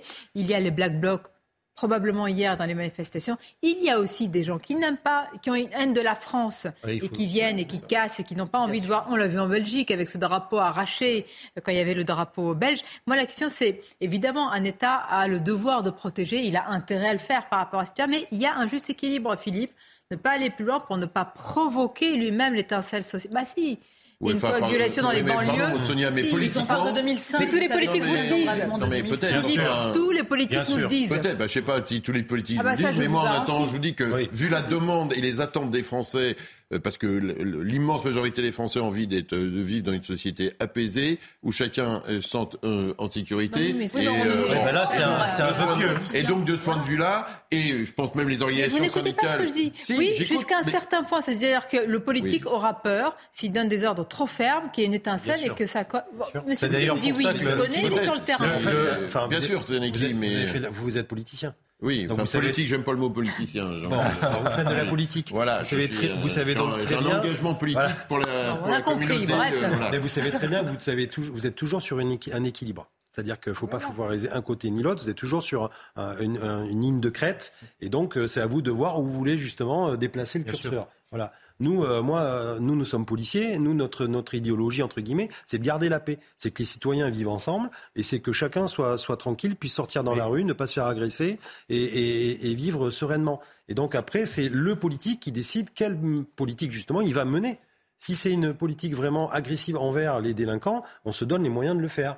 Et donc les moyens, c'est attaquer au portefeuille, c'est pas de cadeaux, c'est de la prison, et, c'est vraiment euh, attaquer. On parlait de la racine de l'éducation, bah, c'est s'attaquer à la racine et revoir l'éducation aussi de cette jeunesse qui arrive et qui est complètement déboussolée et qui a perdu euh, son empathie, sa bienveillance et, et est capable de tuer quelqu'un d'un mauvais regard. C'est là-dessus qu'il faut. Parce que l'autre n'est plus euh, altérité. Et là, le politique euh, a sa responsabilité. C'est lui qui a les cordons de la bourse et c'est lui qui. Et le problème, c'est que la, logique de la, la logique de la main qui tremble, si vous voulez, et, et les disproportions de force selon les mobilisations, ça suffit aussi. C'est-à-dire qu'on a bien vu que la doctrine de maintien de l'ordre pendant les gilets jaunes n'était absolument pas la même que lorsqu'il y a ce type de manifestation. Elle a changé. Précisément parce que. Oui, effectivement moi, j'avais Bertrand Cavaillé, qui est, euh, qui est expert euh, justement sur les questions de maintien Il m'a dit la doctrine n'a pas tellement évolué. Hein. On s'adapte, en fait, on s'adapte. Il n'y a pas de doctrine, c'est une adaptation, euh, sur le terrain. C'est l'adaptation au terrain. Et l'adaptation au terrain, effectivement, il nous reste deux minutes avant, avant la pause. Et très restez avec nous pour la suite, je vous dirai le programme. Mais je voudrais insister sur cette affaire. C'est très important parce qu'on l'a appris tout à l'heure. Il a été accusé de viol en 98 par une lycéenne qui a retiré son témoignage en 2017. Il s'appelle Farid El Eri. Il a passé 11 euh, mois et 23 jours en détention provisoire et il devient aujourd'hui le 12e réhabilité de la 5e République. C'est extrêmement rare. Réhabilité totalement, c'est-à-dire que dans son casier judiciaire, tout va être effacé. C'est Noémie Schulz qui nous explique tout cela. Cette reconnaissance de son innocence, Farid El Aïri l'attendait depuis ce jour de 1998 où une jeune fille de son quartier l'a accusé de viol. Il avait alors 17 ans. Ce matin, la Cour de révision de la Cour de cassation a reconnu que plus aucune charge ne pesait sur lui, qu'il s'agit bien d'une erreur judiciaire. La décision qui le lave de toute accusation sera affichée dans sa ville mais aussi publiée dans les journaux qui à l'époque avaient donné son nom. Mais ça ne suffira pas à effacer toutes ces années de souffrance. Je ne souhaite à personne de vivre ce que j'ai vécu. J'ai fait une année d'incarcération, mais les 23 ans d'incarcération euh, mentale, c'est ce qui est le plus difficile, vous savez. Les coups, ça fait mal, mais les mots, ça reste, ça restera à vie. Farid El Aïri a annoncé sa volonté de déposer plainte contre son accusatrice pour dénonciation calomnieuse. Une femme qui, à l'époque, avait 15 ans et qui était victime d'inceste de la part de son grand frère. Ce matin, son avocate a dit qu'elle était très soulagée que l'innocence de Farid El soit enfin reconnue. C'est terrible, c'est terrible. Donc, il a été innocenté. Et ce qu'il dit, moi j'ai trouvé les mots sur euh, l'incarcération mentale. Des années et des années. 1998, ça fait 23 ans. Mais voilà, la justice a. Quelle vie brisée. Hein. Heureusement qu'elle s'est ravisée. Alors on peut se dire, euh, il y a deux victimes. Évidemment, moi je ah ben. soutiens totalement ce monsieur. Hein qui doit reprendre une vie dite classique, même s'il a été réhabilité, mais enfin, c'est compliqué. Mais cette euh, jeune fille à l'époque de 15 ans qui s'est faite violer par son frère, sans doute avait-elle le poids familial sur ses épaules et s'est-elle dit je vais être mise à l'écart si je le dénonce. C'est très compliqué. Hein. Très compliqué. C'est la problématique d'un enquêteur, en fait, un policier, parce que la, la charge mentale sur le policier, nous n'oublions pas qu'on mène une enquête à charge et à décharge dans le système français. Et donc, euh, du coup, euh, c'est, on a des preuves, euh, et on voit bien que des fois, la vraie question dans cette histoire, c'est est-ce qu'il faut toujours écouter la victime? Est-ce qu'il ne faut pas de temps en temps, mais c'est le, le, encore une fois, c'est une ligne de crête, c'est-à-dire dire, mais est-ce qu'il y a un doute? Est-ce que j'ai un doute quand même sur la, sincérité en de la posant la question, vous donnez la réponse. on est dans une société aussi où c'est tellement ou noir ou blanc, mais pas gris, qu'on nous demande de. de bah, vous faites référence là au slogan euh, on vous croit d'emblée, on vous croit. et c'est toute la euh, difficulté des enquêteurs et, de la justice, c'est-à-dire qu'on a toujours un doute et que des fois les certitudes eh ben, n'en sont pas. Tout à fait. Et, ça, c'est le rôle des enquêteurs. Et, la justice, c'est important de mm. marquer et de rappeler cette réhabilitation. On va marquer une courte pause. Merci. Jean-Christophe Couvi, c'est un éclairage vraiment pertinent et très intéressant de votre part. On va continuer à parler des Bleus, mais là, l'effet politique. Emmanuel Macron a dit une phrase hier, mais alors là, les oppositions s'en sont vous n'êtes pas au courant? Il a félicité l'organisation du Qatar. Tout le monde est vent debout. Hein. ah ouais, non, non, mais euh, vous m'aviez l'air pas au courant. Je suis là pour ça, je vous tiens au courant de tout. vous êtes au courant de ce qui se passe pour les crèches à Béziers, tout ça? Oui, oui. Alors, religion ou tradition? Ah non, tradition. Ah, non, ah, non, À tout de suite, à tout de suite, on va en parler. C'est politicien. Non, non, pas politicien. C'est politicien. Service de l'intérêt général. C'est ça la définition de la politique. Merci d'être avec nous. Beaucoup de sujets dans cette deuxième partie de Midi News. Merci d'être euh, là, toujours fidèle. Emmanuel Macron, bien dans ses crampons. Vous allez le voir, on va vous en parler. Mais tout d'abord, le journal. Rebonjour à vous, Mickaël. Rebonjour Sonia, bonjour à tous. Risque d'avalanche élevé sur les massifs des Hautes-Alpes cet après-midi. Soyez particulièrement prudents si vous vous trouvez dans ce secteur. À noter que la vigilance orange pour neige et verglas a été levée dans les huit départements du Grand Est qui sont repassés en jaune. Hier, les transports scolaires ont été particulièrement affectés par cette vague de froid. La justice annule la condamnation pour viol de Farid El Haïri. L'homme qui a toujours clamé son innocence avait été euh, condamné en 2003 pour viol et agression sexuelle. En 2017, la plaignante est revenue sur sa déclaration et a reconnu avoir menti pour protéger son frère. Écoutez l'avocat de Farid El Haïri, Franck Berton, qui parle de décision historique. C'est une décision historique. Euh, Farid est le 12e, 12e révisé euh, depuis 1945. Et puis surtout, ce qui est historique, c'est qu'au-delà de la reconnaissance de l'erreur, c'est que la Cour de cassation, par son président aujourd'hui, est venue dire euh, et présenter ses excuses au nom de la justice, euh, rappeler qu'il euh, y avait beaucoup de dignité dans son combat, beaucoup de courage, et puis rappeler aussi qu'il n'était pas nécessaire de le rejuger, que c'était terminé, qu'on n'aurait pas un nouveau procès comme c'est souvent le cas après une révision, que là, non, on arrêtait là que la justice s'était trompée, qu'elle le disait une bonne fois pour toutes et qu'il fallait qu'il reprenne euh, son chemin, sa vie. Les dirigeants de l'Union européenne rassemblés en sommet à Bruxelles aujourd'hui, les 27 vont tenter de trouver une réponse commune pour aider euh, leurs industries à faire face à la crise énergétique provoquée par la guerre en Ukraine. La présidente de la Commission européenne a également évoqué le plan américain adopté cet été par Washington qui prévoit de subventionner les firmes implantées aux États-Unis, une mesure susceptible de saper davantage la compétitivité européenne. Le travail dissimulé a fait perdre au moins 6 milliards d'euros à la sécurité sociale l'an dernier. C'est le résultat d'un rapport publié hier qui souligne le caractère fraudogène des micro-entreprises. Écoutez les précisions de Frédéric Doué, il est professeur de droit fiscal à l'université de Rouen La, question de la fraude à la sécurité sociale, c'est une question qui est très, très sensible en France. Je pense que, au, lieu de parler de hausse d'impôts et de hausse de cotisations sociales en permanence, qui semble être l'alpha et l'oméga des, des, politiques publiques, il faudrait plutôt donner véritablement aux services qui sont encore une fois très compétents, mais qui malheureusement sont en nombre insuffisant, euh, les véritables moyens de lutter contre la fraude sociale. Bonne nouvelle, le SMIC va augmenter. Une hausse de 1,8% est prévue au 1er janvier. Il s'agit d'une revalorisation automatique de début d'année qui prend en compte l'inflation dont les derniers chiffres viennent d'être publiés. Son montant mensuel net passera donc à 1353 euros. Cela représente une hausse mensuelle de 24 euros net. Une nouvelle grève massive dans les transports franciliens. Les syndicats de la RATP ont appelé hier à poursuivre et durcir le mouvement de grève dès le mois de janvier. Ils estiment que leurs revendications n'ont pas été entendues malgré le mouvement social du 10 novembre et réclament une augmentation des salaires et de meilleures conditions de travail. Écoutez l'avis des usagers interrogés ce matin. C'est désespérant, que vous voulez que je vous dise Désespérant. Je suis tout à fait d'accord. En tant qu'ancienne militante, je trouve qu'ils n'ont pas tort. Quand on veut obtenir quelque chose, il faut faire grève. C'est insupportable. Ils prennent les gens en otage. Enfin, c'est insupportable. Ça commence à bien faire. Quoi. Malheureusement, dans ce pays aujourd'hui, quand on veut avoir des augmentations de salaire, ne serait-ce qu'au niveau de l'inflation euh, qui est flamboyante, eh ben, s'il n'y a pas de mouvement euh, des gens qui peuvent bloquer le pays, dans ce pays, eh ben, on ne se fait pas entendre. direction le Qatar. France par brise. En cas de bris de glace, du coup, vous êtes à l'heure pour votre programme avec France par brise et son intervention rapide. On retrouve Xavier Giraudot, envoyé spécial Canal Plus à Doha. Xavier, l'équipe de France de football est en finale de la Coupe du Monde pour la quatrième fois de son histoire, mais aujourd'hui c'est repos. Quel exploit hein, de l'équipe de France qui a fini avec des jeunes, avec des doublures. On rappelle que c'est Randall Colomuani, inconnu du grand public, qui a marqué ce deuxième but dans une ambiance de rêve au stade Al Bayt où euh, les Marocains ont soutenu jusqu'au bout leur sélection euh, qui a vraiment été énorme, comme elle a été depuis le début du tournoi. Mais la France de Didier Deschamps est habitée par quelque chose, par l'expérience, par une vie de groupe exceptionnelle, par la capacité à marquer sur les temps forts. Résultat, un succès 2-0 et vous l'avez dit, une quatrième finale en 24 ans. L'occasion peut-être d'écrire un peu plus l'histoire. On rappelle que depuis 1962 et le Brésil aucun champion du monde sortant n'a réussi à gagner la Coupe du Monde euh, suivante. C'est ce qui attend les Bleus. On espère surtout que ça ira mieux physiquement, puisqu'on rappelle que Rabiot finalement avait été forfait de dernière minute.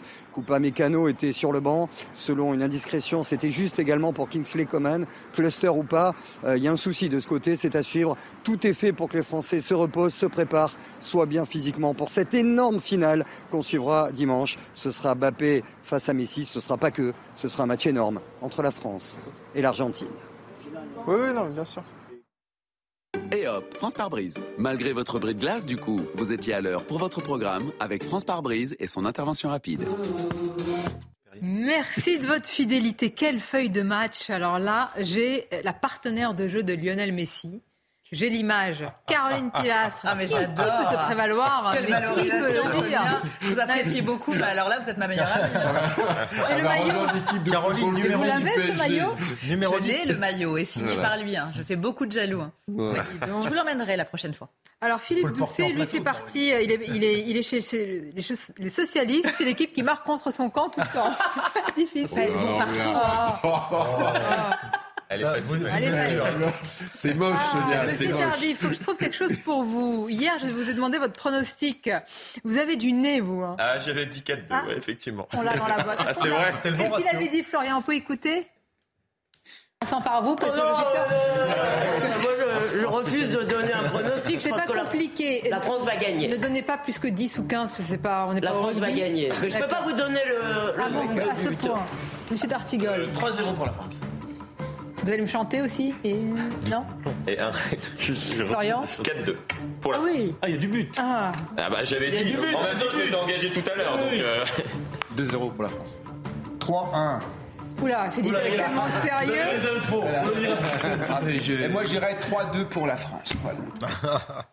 Zéro Il y a beaucoup de pointé pour prétention, moi. quand même. Zéro hein. pointé. Non, mais c'est bien. Je suis en train de me défendre en disant qu'il y avait deux buts d'écart. Mais...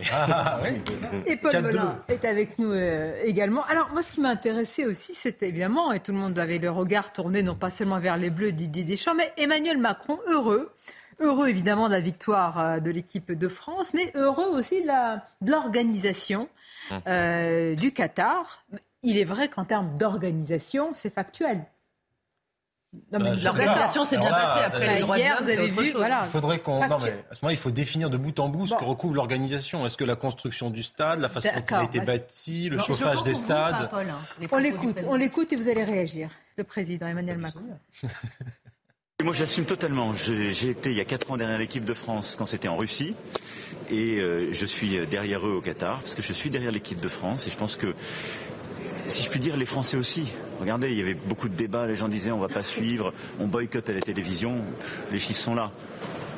On aime notre équipe nationale, on est fiers d'elle, on veut qu'elle gagne, on sera derrière elle jusqu'au bout. Et, et ils sont à la hauteur. Donc c'est formidable et on est derrière eux. Il a raison, il est euh, Oui, je droit pense dans ses faut euh, assumer, euh, Oui. d'autant plus que la France euh, est euh, l'un des pays qui a permis également au Qatar d'obtenir euh, cette Coupe du Monde, notamment euh, lors de la présidence Sarkozy. Donc on ne va pas commencer aujourd'hui à dire que nous n'assumons plus euh, que cette Coupe du Monde se tienne euh, au Qatar. Euh, et, et puis euh, j'ajoute qu'Emmanuel Macron avait euh, expliqué d'ores et déjà qu'il se rendrait au Qatar lors de la demi-finale ainsi que lors de la finale si euh, l'équipe de France était, euh, était qualifiée. Donc euh, oui, il assume, euh, il assume tout et je pense qu'il a, il a raison euh, d'assumer. Ce que je trouve délicat dans la posture du président de la République, c'est qu'il y a ce que moi j'appelle un peu euh, vulgairement la, jurisprudence Amnesty International depuis des décennies, c'est-à-dire que les pays occidentaux et singulièrement la France euh, expliquent que les droits de l'homme sont exportables un peu partout, logique universaliste, etc., que nous sommes les ambassadeurs des droits de l'homme partout dans le monde, que si un pays ne respecte pas les droits de l'homme, il va voir ce qu'il va voir parce que là on va prendre position. Et là, vu qu'il y a du football et que c'est au Qatar, euh, tout le monde est un peu planqué sous la table. Donc je pense qu'il faut avoir de la rigueur intellectuelle, c'est-à-dire c'est-à-dire où on est effectivement toujours mm. en toutes circonstances et partout dans le monde, des ambassadeurs des droits de l'homme, euh, que ce soit en Chine avec les Ouïghours, que ce soit euh, dans le conflit russo-ukrainien, que ce soit entre eux avec ce que fait M. Erdogan. Vous restez chez vous, hein, eh ben, Exactement. Et c'est là, ma conclusion. Ou alors vous êtes honnête et vous dites, bah non, moi je pratique la réelle politique. Mm. Effectivement, euh, je vous pense pas de doute sur que qu'on la pratique. Oui, oui, mais effectivement, oui, mais il y a justement, on entretient savamment ce, doute, Sonia. C'est-à-dire que moi, j'aimerais de l'honnêteté intellectuelle, et je pense que les Français pourraient le comprendre. Quand les maires écologistes ont dit il y aura pas de fan zone, on va boycotter, etc. Moi, je savais très bien que ça marcherait pas il était évident que les téléspectateurs français regarderaient leur match. D'ailleurs, les scores d'audience sont excellents. Donc, les gens ne suivent pas les injonctions au boycott. Évidemment, donc là le président a plutôt raison là-dessus. Mais euh, je pense qu'on se grandirait à un discours de clarté là-dessus et pas à cette espèce de flou où des fois on défend les droits de l'homme pour, pour les uns, mais on ne sait pas pourquoi, et puis des fois on s'en moque complètement, on s'assoit dessus pour les autres. Alors moi j'aimerais bien qu'on m'explique quand est-ce qu'il y a les bons droits de l'homme et quand est-ce qu'il y a les mauvais droits de l'homme. C'est une question géopolitique et de diplomatie. L'argent n'a pas d'odeur, Paul. Soyons honnêtes. Et je crois que c'est ça le fond du problème. Bien sûr que oui. Et là où il y a pas... vice-président du Parlement européen. il n'y a pas de ah, polémique. Socialiste, hein. qui plus est. Il n'y a pas de polémique à avoir. c'est un peu démago. Hein. Non, mais c'est vrai que M. Macron a raison là-dessus. Non, mais M. Macron a raison là-dessus. Ça n'est pas lui qui a nommé le Qatar à l'époque. Si on doit s'en prendre à quelqu'un, c'est à M. Sarkozy. Même certains journalistes sportifs parlent de Platini et de Zidane. Maintenant, c'était trop tard. On y est. Nous sommes de surcroît en finale. Qu'est-ce qu'on fait? On la boycotte entièrement? Et ça ne veut pas dire qu'on cautionne évidemment ce que fait, ce que dit il assume. le Qatar. On va voir quand même comment s'est passé son voyage. Il est vraiment bien, on le sent d'ailleurs. C'est un il est très enthousiaste. voilà, très enthousiaste. Un voyage enthousiaste. Aussi. Aussi. Il s'y connaît. Emmanuel Macron à Doha. C'est un sujet de Maxime Lavandier. Il avait promis d'être présent pour la demi-finale et il a tenu parole. Malgré les polémiques de l'opposition liées à l'écologie et aux droits de l'homme, Emmanuel Macron était bien présent hier au Qatar. Arrivé à Doha, le président de la République a pu déambuler dans les rues avant de se rendre à Alcor, ville choisie pour accueillir la demi-finale entre le Maroc et la France. Visiblement détendu, le président de la République se permet même un tweet rêveur d'avant-match. Au moment où la fausse Coupe du Monde sort du terrain, il tweet On la ramène Au bon souvenir de 2018. À la fin du match, alors que la France vient de se qualifier pour la finale de la Coupe du Monde, le président n'a pas échappé aux traditionnelles questions d'après-match. Comme de nombreux Français, il est fier de ses Bleus. C'est formidable. On est très fiers, immensément fiers. Et je pense que nos compatriotes ont besoin de, voilà, de, de joie simple et pure. Le sport en procure, le foot tout particulièrement. Emmanuel Macron s'est ensuite rendu dans les vestiaires. Sur le son de Freed from Desire de Gala, devenu l'hymne à la joie de l'équipe de France, le président a célébré avec Didier Deschamps et les joueurs cette nouvelle finale, à laquelle il a annoncé sa présence. Est-ce qu'on peut réécouter en longueur Emmanuel Macron? Je trouve que c'est intéressant quand il dit pour nos compatriotes la joie euh, pure euh, que cela procure. Écoutons-le. On est très fiers, immensément fiers. Et je pense que nos compatriotes ont besoin de, voilà, de, de joie simple et pure. Le sport en procure, le foot tout particulièrement. J'étais tendu parce qu'un match, c'est jamais gagné. Euh, et les Marocains ont formidablement bien joué. Et je pense que le match n'était pas le même s'ils égalisaient. On a vu beaucoup de cœur, on a, on a parfois souffert mais on a vu une très grande équipe. Voilà, et moi je veux dire un immense merci à notre sélectionneur Guy Deschamps et en fait à cette équipe qui est euh, un mélange de plusieurs générations. Et c'est ça qui est formidable. Deschamps, c'est trois finales, ouais. Et il, les et, il les gagne. Vous savez quoi? Il n'y a jamais 203. Donc Didier Deschamps est là, avec euh, sa baraka et euh, son talent. Et, et, on sera tous là derrière. Donc on la gagne. On ramène la on rapporte la coupe. Et il faut qu'il reste, évidemment qu'il faut qu'il reste. Et là, que tout le monde profite de ce moment. Et puis, euh, dès ce soir après, on prépare la finale. Et vous savez quoi Et on la gagne. Je me demande dans quelle mesure, quand tu parles de Didier Deschamps, il ne pense pas à lui quand même. Jamais 203, mais enfin pense tout bon. le temps. Non, mais... C'est pas possible dans notre Oui. pays. Non, mais. Un peu méga- non, il a la là- gagne. là, euh, C'est bon, pas il a faux. raison. D'abord, il est dans son rôle de président de la République. Euh, Personne ne comprendrait qu'il soit pas euh, derrière l'équipe Bah, bien de sûr, France. Ça, heureux, hein. Voilà, qui disent que ça Il apporte de la bien. joie au pays. C'est aussi euh, les choses. Et pour rejoindre ce que disait Caroline, je pense que le, le débat, en fait, il est au moment où on a fait le choix de, de, de, de- de cette Coupe du Monde à l'époque. euh, Et euh, un certain nombre d'articles de presse sont sortis sur euh, ce fameux déjeuner à l'Élysée. Bon, voilà. Donc après, quand la Coupe du Monde est choisie, honnêtement, les sportifs et les pays, euh, va pas, euh, la balle est lancée, c'est fini. Euh, Oui, lancé. alors, Après, ce qui est gênant dans Ah. l'organisation, c'est que là, on a des joueurs qui sont malades du fait, si j'ai bien compris, de la clim, qui véhiculent un certain nombre de, de microbes. Et donc, euh, voilà, le fait. L'organisation n'est pas si bonne. Voilà, en tout cas, pour nos Non, non, il y en a plusieurs c'est qui, qui c'est sont. embêtant, il y a plus grave quand même comme Voilà, c'est sujet. une Il y a plus grave dans Parce ce que, pays voilà, comme donc, sujet. euh, faut couper la clim, là. Faut couper la clim. À 19. Voilà. Donc. euh, On en non, est là, alors qu'on en- on est en plein débat énergétique. Ouais. Nous, on est appelé à la sobriété. on- Là, on en Ça, oui, c'est si on parlait d'écologie et de sobriété, là aussi, on pourrait écrire des Voilà, mais après, il ne faut rien oublier, ni des ouvriers qui sont morts, Bah ni, oui. de le- Ma- ni bah, des on droits le des dit en femmes. passant, maintenant. Non, c'est pas, non, c'est si. que le choix fait en 2002. Après, c'est vrai que c'est compliqué dans la logique En cas, géopolitique, vu le nombre lui- de démocraties dans le monde. C'est ça. Euh, Vous allez Euh, faire le tournoi entre quatre pays dans le monde. Bon. La ministre du Sport, elle était venue avec ce pull, avec quelques, quelques Oui. petits ici. Alors, il fallait les voir. un peu. Arc-en-ciel, Emmanuel Macron, chef de l'État. Bon, Oh, il a raison. c'est pas son pas rôle. avec Il est là, il représente la France. D'autant plus qu'il avait dit qu'il ne fallait pas politiser Voilà. euh, le sport, donc euh, Là, il- ouais. on imagine que Le sport C'est est cohérent avec ce qu'il a dit. Alors, euh, on va quand même attendre le match hein, face à l'Argentine, Mm. parce que là, on a l'impression tous qu'on a déjà gagné. Non, non, Soyons non, non, prudents. non, non, On est les champions, on n'a pas gagné. L'équipe d'Argentine est très solide. Et Évidemment. le- et l'ami de Caroline est aussi très fort, hein, Lionel Messi. Donc, euh, non, non, il faut faire très attention. Bon, quand même, Messi a vraiment envie de la ramener. C'est la fin de sa carrière. Il a vraiment envie de ramener la Coupe du Monde. Alors, ça voilà va être une grosse pourquoi- équipe. Hein. Voilà pourquoi beaucoup de pays vont être derrière l'Argentine.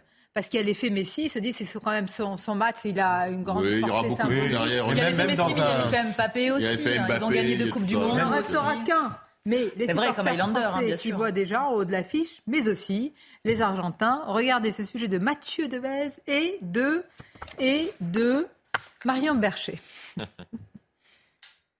Dans ce restaurant argentin à Paris, les employés ont leur porte-bonheur avant la finale. Les, maillots de Maradona, signés pour nous, pour euh, Pablo, Bautista, c'est moi, Francisco. Si Diego Maradona a déjà remporté une Coupe du Monde, ce n'est pas le cas de Lionel Messi. La star de l'équipe jouera son dernier match d'un mondial face à la France. Ça sera très euh, touchant et très émotif euh, qu'on on puisse gagner et puis aussi avec les meilleurs joueurs du monde, que c'est Messi. Toute la- l'Argentine euh, veut que, que Messi gagne la coupe. Les Français sont prévenus, mais pas de quoi inquiéter ses supporters hier soir. On va exploser l'Argentine. Le Maroc, c'est ceux qui nous faisaient le plus peur. Maintenant, l'Argentine, ils font pas peur. Messi, pas Messi, rien à faire. Destruction totale. C'est une affiche de rêve. Messi, Mbappé, la pépite actuelle contre l'ancienne pépite Messi, parce que maintenant il est un peu mort Messi. L'Argentine a une très bonne attaque, mais ça va pas supporter les attaques de Mbappé, Dembélé. Et on a Giroud au milieu. C'est juste impressionnant. La France sera au-dessus. Attention tout de même à ne pas crier victoire trop tôt. Comme les Français, les Argentins ont déjà gagné deux Coupes du Monde. Dimanche, c'est une troisième étoile qu'ils viseront. Alors, comme vous êtes très bon en pronostic, Ah. de table. Mais si on sait qu'on est enregistré après, on les donne pas, Sonia. hein, Attention. Personne ne regarde. pas pour des Ah, mais comme le président de la, République, j'assume, hein, j'assume euh, m'être trompé. D'ailleurs, Julien Pasquet m'a fait remarquer qu'il nous écoutait euh, hier que j'allais très certainement me tromper. Ah zut, alors bon, bah alors. Il euh, avait vous plus de nez, il avait beaucoup plus de nez que La moi. France va Il- gagner, ça. Il est un fin connaisseur également. Tout ce qu'il y a à savoir. La France a gagné. Madame la partenaire de Lionel Messi. Je le souhaite Bon. vraiment fortement, mais on a une, face à nous une équipe euh, extraordinaire. Donc sent la je ne m'avancerai pas. hein. Non, je dirais 1-0 pour nous. hein. Ouais, voilà. je me suis trompée la dernière ça, fois. hein, donc, euh, Bah, je crains. Ah bah vous Tant qu'il n'y a pas la victoire. vous, on, on le reproche pas. Comment Vous êtes Ah, pour une on me reproche à longueur Vous êtes de France tolérante. Il nous reste quelques minutes, Florian. Restez avec nous. Je voudrais qu'on parle. Alors là, c'est le sujet. Vous savez, c'est même pas un marronnier. Obligatoirement, on va parler des crèches de Noël, avant Noël.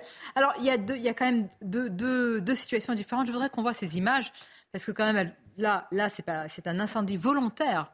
Parce qu'on voit même sur ces images de vidéosurveillance les deux individus qui mettent le feu volontairement à cette crèche de Noël. Ça se passe dans le Bas-Rhin, à Alors, je vais essayer de prononcer le mot, mais comme je ne veux pas euh, avoir, après plein plein de messages en disant que je prononce très mal le nom, c'est Il in Grafenstatten. Et euh, je ne sais pas si on peut voir davantage, mais en tout cas, on avait les images tout à l'heure de vidéosurveillance. Et le maire, qui était interviewé tout à l'heure sur CNews par Jean-Marc Morandini, racontait effectivement voilà, qu'il y a eu euh, un incendie volontaire. Deux personnes se sont introduites pour mettre le feu. Évidemment, hautement condamnable, tout à fait. Maintenant, autre situation à Béziers. Que s'est-il passé? Chez Robert Ménard, la justice ordonne le retrait de la crèche de l'hôtel de ville de Béziers. Et ce qui m'a intéressé, c'est euh, par qui a été saisie la justice? Par la Ligue des droits de l'homme. Le tribunal administratif de Montpellier estimait que la crèche mettait, entre guillemets, en évidence la scène de la nativité et donc cette installation dans l'enceinte d'un bâtiment public méconnaissait les dispositions de l'article 28 de la loi du 9 décembre 1905 et les exigences attachées au principe de neutralité des personnes publiques. Avant que vous me disiez religion ou tradition, la Ligue des droits de l'homme moi, ça m'a interpellé. Ça vous interpelle ou pas? Je ne pensais pas que c'était leur mission première d'aller comme ça. Euh, scruter les, crèches de Noël. Mais non, ils ne scrutent pas les crèches de Noël, ils, scrutent, M. Ménard. Oui. Ah, d'accord. Ah, il y a un peu d'idéologie. Hein non, ce n'est pas, pas une nation à géométrie variable. La jurisprudence du Conseil d'État, comme j'ai suivi ça en tant que député de très près, la jurisprudence du Conseil d'État est simple.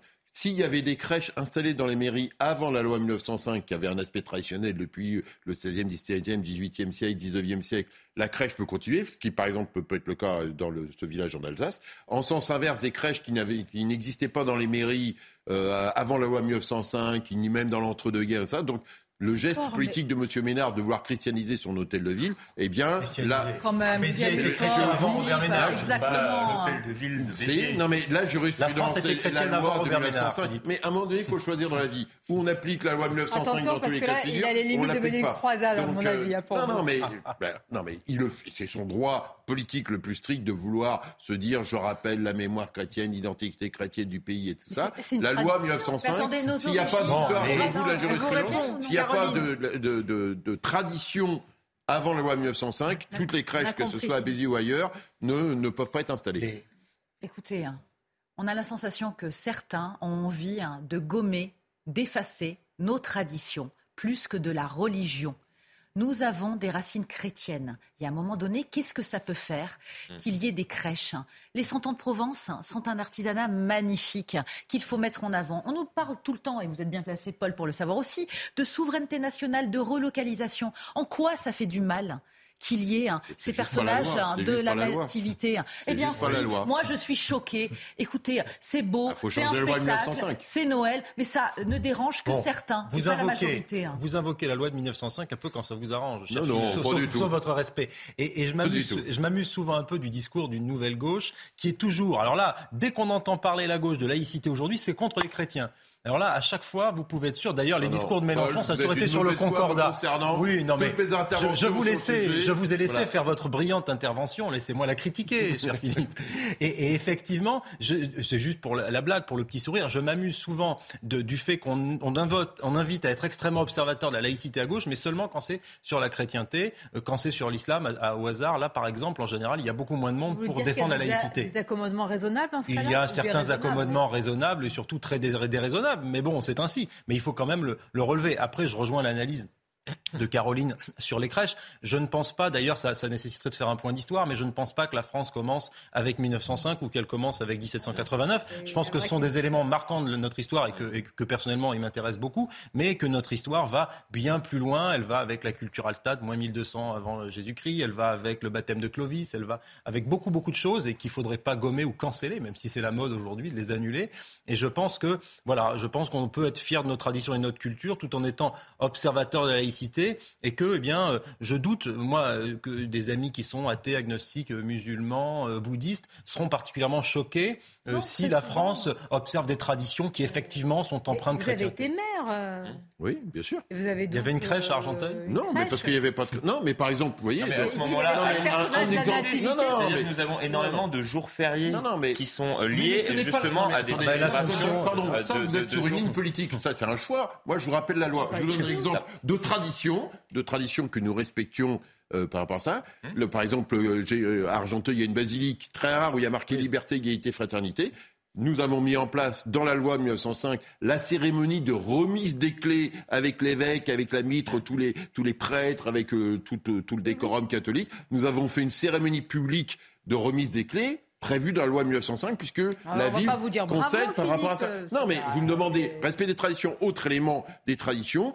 Quand euh, c'est une fête nationale le 11 novembre, eh bien, euh, nous rentrions euh, dans la basilique parce qu'il y a un monument aux morts, non seulement dans le cimetière euh, d'Argenteuil, mais il y a aussi un monument aux morts dans, Dans la... la- basilique. Et donc, on faisait un arrêt. Mais vous voyez bien là les, vous voyez bien là les interconnexions entre notre histoire politique, par militaire et chrétienne. Voilà, donc, euh, donc non, mais du là, vous voilà, venez- simplement, vous venez la loi de faire la par démonstration de ce que j'étais en train de dire, c'est-à-dire qu'effectivement, il y a des interactions historiques, culturelles, civilisationnelles entre des éléments chrétiens de notre histoire et des éléments euh, plus politiques ou des victoires. Vous n'avez pas un seul monument aux morts. Il y a plein de pays, de villages en France dans lesquels vous avez des monuments aux morts de 14-18 qui sont effectivement accolés ou intégrés à des symboles religieux. Et donc, les maires ne disent pas, à moins d'être d'affreux laïcards, je ne pénètre pas dans cette église parce que c'est un lieu sacré, que je suis Ménard, laïque. mais, mais Ça pas tient pas compris, debout. moi, la Ligue des droits de l'homme, je ne savais pas que c'était l'une de Mais parce qu'ils ces... suivent euh, Monsieur Ménard qui a un parcours euh, particulier. Moi, je préférais qu'ils aillent au que Qatar, là, les sur euh, les publicités sur l'armement et tout ça. Enfin, je veux dire, ça fait plein de fois qu'il a des problèmes là-dessus parce que il, est Ménard. tangent avec la loi.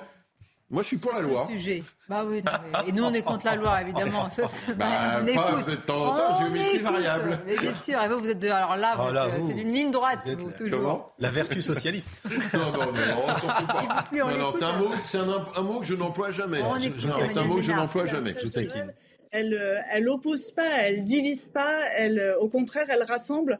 Et, euh, et c'était l'occasion, quand on l'a d'ailleurs inauguré comme tous les ans, euh, quand on l'a inauguré le 2 décembre dernier, euh, on avait les représentants de tous les cultes qui étaient à nos côtés, que ce soit euh, les protestants, la communauté juive, les musulmans et, et évidemment les catholiques. Euh, tout le monde était là pour, euh, pour, pour l'inauguration de cette crèche. Oui, alors. à venir. Vous restez avec nous quand même, Philippe Ah, mais bien vous, sûr. Vous ne désertez Non. pas le plateau. va, non, pas du tout. Il va se tourner pour montrer son opposition. Moi, j'aurais dit, j'ai Et on va parler Noël. d'ailleurs. C'est passionnant. Pourquoi je, je l'ai lu en partie Pour vous dire, il reste une vingtaine de pages parce que c'est raconté par des historiens, par des archéologues, par des scientifiques, par des théologiens. Et là, il y a un croisement de points de vue exceptionnel avec des découvertes majeures encore aujourd'hui. Par exemple, je ne savais pas, pour des fouilles, les archéologues avec des traces bibliques qui racontent énormément de choses. Il y a la religion évidemment, mais il n'y a pas que ça, il y a l'histoire et la spiritualité. Vous voyez Je ce qui est un bien. peu au-dessus. La transcendance, même, ça Voilà, s'appelle. tout de suite. Mais les forces de l'esprit de François Mitterrand, je veux dire aussi, qui était socialiste, je le rappelle.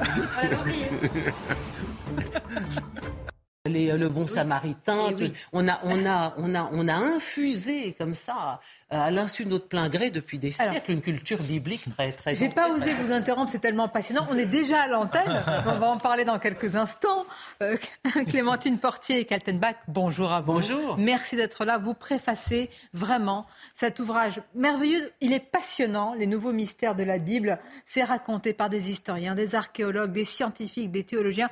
On apprend plein de choses, croyants, non croyants, bref, euh, je veux dire, quelles que soient vos croyances, ou même si elles n'existent pas, et même peut-être surtout si elles n'existent pas, eh bien, restez avec nous. On va vous apprendre plein de choses. Enfin, pas moi, modestement, mais notre invité, et puis nos invités aussi autour de la table. Mais tout d'abord, c'est News Info. Elle nous apprend tous les jours beaucoup de choses. Audrey Berthaud, les titres. La France, vous le savez, a gagné hier soir face au Maroc de but à zéro. Mais après cette victoire, des débordements ont eu lieu dans plusieurs villes de France. Selon le dernier bilan du ministère de l'Intérieur, 266 personnes ont été interpellées, dont 167 à Paris. Pour rappel, environ 25 000 personnes étaient présentes sur les Champs-Élysées hier soir. Après le scandale de corruption présumé impliquant la députée européenne Eva Kaili et le Qatar, le Parlement européen a annoncé des réformes d'ampleur pour 2023, en particulier le renforcement de la protection des lanceurs d'alerte et l'interdiction des groupes d'amitié non officiels avec des pays tiers. Les eurodéputés qui demandent également de suspendre l'accès du Qatar au Parlement. Enfin, au Royaume-Uni, les infirmières sont en grève, un mouvement inédit qui débute aujourd'hui. Les infirmières demandent une augmentation des salaires en pleine crise du coût de la vie et du système public de santé. Jusqu'à 100 000 infirmières doivent participer à cette grève. Merci, cher Audrey. Je vous le disais, les nouveaux mystères de la Bible. On en parle avec Clémentine Portier-Kaltenbach, qui est euh, journaliste, écrivain. Vous avez de nombreux livres. hein. Moi, je me rappelle les grands, Les grands zéros de l'histoire de, France, France. non pas sur nos grandes gloires euh, de, de tous ordres, mais sur nos ratés, Ah parce bah oui. qu'ils comptent aussi. Et, et on peut avoir joué un rôle dans l'histoire de son pays pour le Ils pire, font l'histoire, les ratés aussi. Mais Bien oui, sûr. tout à fait. Et puis parfois, ils peuvent faire la grande histoire aussi. En tous les cas, là, bon, c'est à la fois, c'est l'histoire, c'est la, religion, les nouveaux mystères de la Bible. On va voir tout au long de votre interview de, très très belles images. Mais dites-nous, est-ce qu'on peut encore apprendre de nouvelles choses? Est-ce qu'il y a de nouvelles découvertes? Bien sûr, il y a constamment de nouvelles découvertes parce que ce qui est fascinant dans cette partie du monde, c'est que bien des sites n'ont jamais été touchés. Donc si vous allez dans le, le désert du Negev, vous prenez une balayette, vous passez un petit coup et là, vous trouvez un tesson de poterie, une pièce de tissu, euh, un reste de cuivre, des, fameuses supposées mines de Salomon qui ont fait rêver des, millions de lecteurs de la Bible. Donc, bien sûr, des sites archéologiques, ils s'en ouvrent quotidiennement dans cette région du monde où Dieu et où à la fois l'Ancien Testament et le Talmud des Juifs, mais aussi le Nouveau Testament et l'histoire de, de- de Jésus, eh bien, sont présents absolument partout. Alors, vous avez euh, préfacé, Clémentine Portier-Kaltenbach, ce, ce livre. Je le disais, vraiment, j'insiste sur le concours. C'est formidable quand il y a autant de, de métiers et de passions qui travaillent sur un même livre. Des historiens, des archéologues, des scientifiques, des théologiens. Ça montre même... Bien sûr, je pense que c'est absolument indispensable parce que euh, il en va de la, crédibilité du livre et de confronter tous les points de vue. Parce que voyez-vous, aujourd'hui, on n'attend pas comme saint Thomas autrefois voulait, toucher pour croire, toucher les plaies du Christ. Non, aujourd'hui, on veut toucher pour comprendre et on, se fonde avant tout sur euh, la valeur scientifique des preuves et donc on veut du test ADN, on veut des expertises au carbone 14, on veut que le sensuaire soit passé dans un accélérateur Ah, de particules. mais le mystère reste. Et- et le mystère, Ah oui. le mystère reste, bien, bien sûr. Alors là, euh, et, d'ailleurs, c'est- euh, l'esprit critique et, d'une certaine matière, la, la- la disparition d'une certaine forme de, euh, de, de- de croyance, le- la, pratique qui est plutôt en voie de, euh, également, euh, en- qui a tendance à, à faiblir, eh bien, on a l'impression que moins on croit, plus on a besoin de preuves en fait, et plus on en demande parce que, parce que cette disparition de Dieu s'accompagne d'une immense nostalgie de Dieu. On ne l'a plus, mais par quoi le remplace-t-on?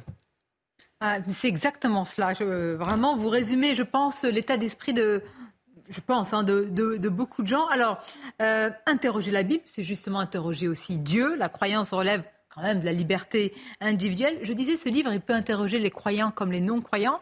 Moi, quand je m'y suis plongée, par exemple, euh, sur le parcours, sur Jésus, on, on sait peu de choses, par exemple, de sa, de sa jeunesse.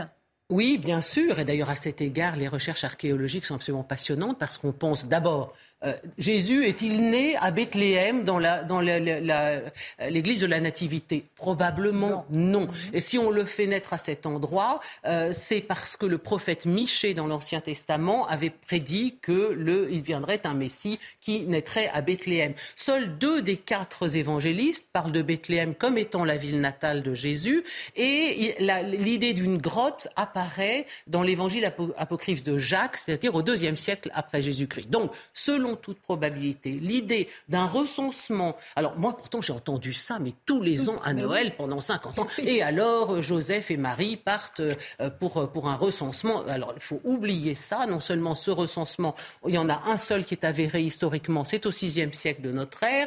Donc, il n'y a pas eu de recensement. Les, les citoyens qui, qui n'étaient pas romains, de toute façon, n'étaient pas concernés par les recensements. Donc, Jésus n'est probablement pas né à Bethléem et pas à la faveur d'un recensement et pas non plus dans une grotte. Et voyez-vous, d'ailleurs, c'est la raison pour laquelle, pour ma part, lorsque je suis allé en Israël, je ne suis pas allé à Bethléem et je ne suis pas allé au Saint-Sépulcre parce qu'il me semble que comme chrétienne, eh bien, j'ai ressenti de façon très, très euh, forte euh, que cette histoire est partout et qu'il n'y a pas besoin d'aller dans les, dans lieux de révérence spécifiques du Christ, mis à part devant le mur de- des lamentations, parce que ça, c'est le, le mur de, de Salomon et ça, c'est quelque chose d'absolument grandiose et avéré historiquement. Encore que, oui, excusez-moi, juste j'en termine, c'est que l'existence de Salomon euh, n'est pas prouvée historiquement. On pense que Salomon n'a peut-être pas existé. Mais c'est ça qui est fascinant, c'est la, la nuance, la frontière entre l'histoire et, et ce qu'on croit savoir, et la religion et nos croyances. Et ça apporte beaucoup, beaucoup ben Bien sûr, quand, prenez cette, cette stèle qu'on a retrouvée en 93. C'est une stèle, la stèle de Tel Dan. Et que voit-on écrit sur cette stèle euh, La maison de David? Donc, il y a eu une maison de David, père de Salomon. Donc, il y a eu potentiellement un Salomon, mais on est sûr de l'existence de ce David pas de celle de Salomon. Et quand on cherche dans le Negev, dans les mines de cuivre de Timna, on va chercher les fabuleuses mines de Salomon, euh, Salomon, ce roi si puissant auquel la reine de Saba aurait ah apporté de l'or, des diamants, des, des épices, etc. Et en réalité, que trouve-t-on? Que ce, d'abord, on, on, on, ne sait pas si Salomon a réellement existé première chose. Mais seconde chose, que ces mines étaient probablement des mines égyptiennes et pas du tout juives. Donc les grandes mines de Salomon dont nous avons tous rêvé, elles n'étaient pas, elles n'étaient pas les mines de Salomon, elles étaient égyptiennes. En revanche, et ça c'est ce qui est absolument extraordinaire dans ce documentaire. Euh, et pourtant Dieu sait, Dieu sait. Oui, c'est le moment ou jamais de l'évoquer. On en a vu et lu des, livres autour de ces questions. Mais, mais cet état des lieux très pédagogique, très brillant et, et de, avec de, des, contributeurs aussi différents apporte un, un plus absolument fascinant parce que notamment dans ces mines de Timna, on a trouvé des morceaux de tissu. Donc, s'ils sont contemporains du royaume de Salomon, c'est le Xe siècle avant notre ère. Dans des couleurs, d'une fraîcheur absolument ahurissante.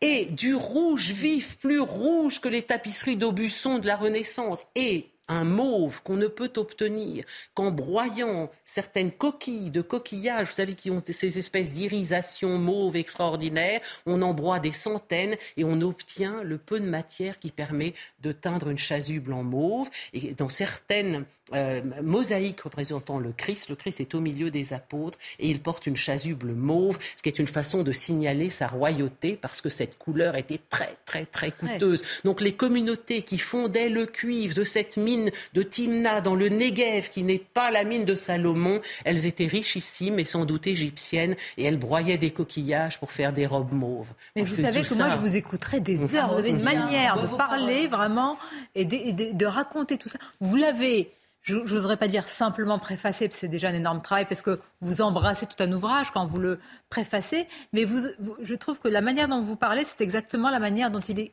construit et écrit cet ouvrage. Eh bien, écoutez, ça me fait très plaisir euh, de l'entendre et je pense que je pense que vous savez, euh, c'est c'est justement en découvrant les, les séries sur Canal+ que j'ai été saisie de, de l'enthousiasme qui m'a qui m'a poussé à accepter de préfacer ce que j'avais refusé dans un premier temps, ne me sentant pas légitime pour pour préfacer un livre sur la Bible. Mais finalement, vous savez quelle est la, la définition même de l'enthousiasme en grec? C'est entheos. Entheos, c'est avoir Dieu en soi. C'est ça l'enthousiasme c'est d'être porté. Et je pense que, euh, je pense que précisément mon, mon, mon, intérêt, mon engouement, et peut-être même euh, dans le doute, bien sûr, euh, ma, ma, ma, foi, me, et, et j'allais dire une sorte de familiarité extrêmement intime avec ce texte. Parce que voyez-vous, quand vous êtes comme chrétien, quand vous êtes au Mont Nebo, et que toute votre enfance, on vous a dit, et le Mont Nebo, là-bas, on voit briller, on voit la mer morte, et on voit Jéricho, et c'est le pays de Canaan, et là-bas, c'est Jérusalem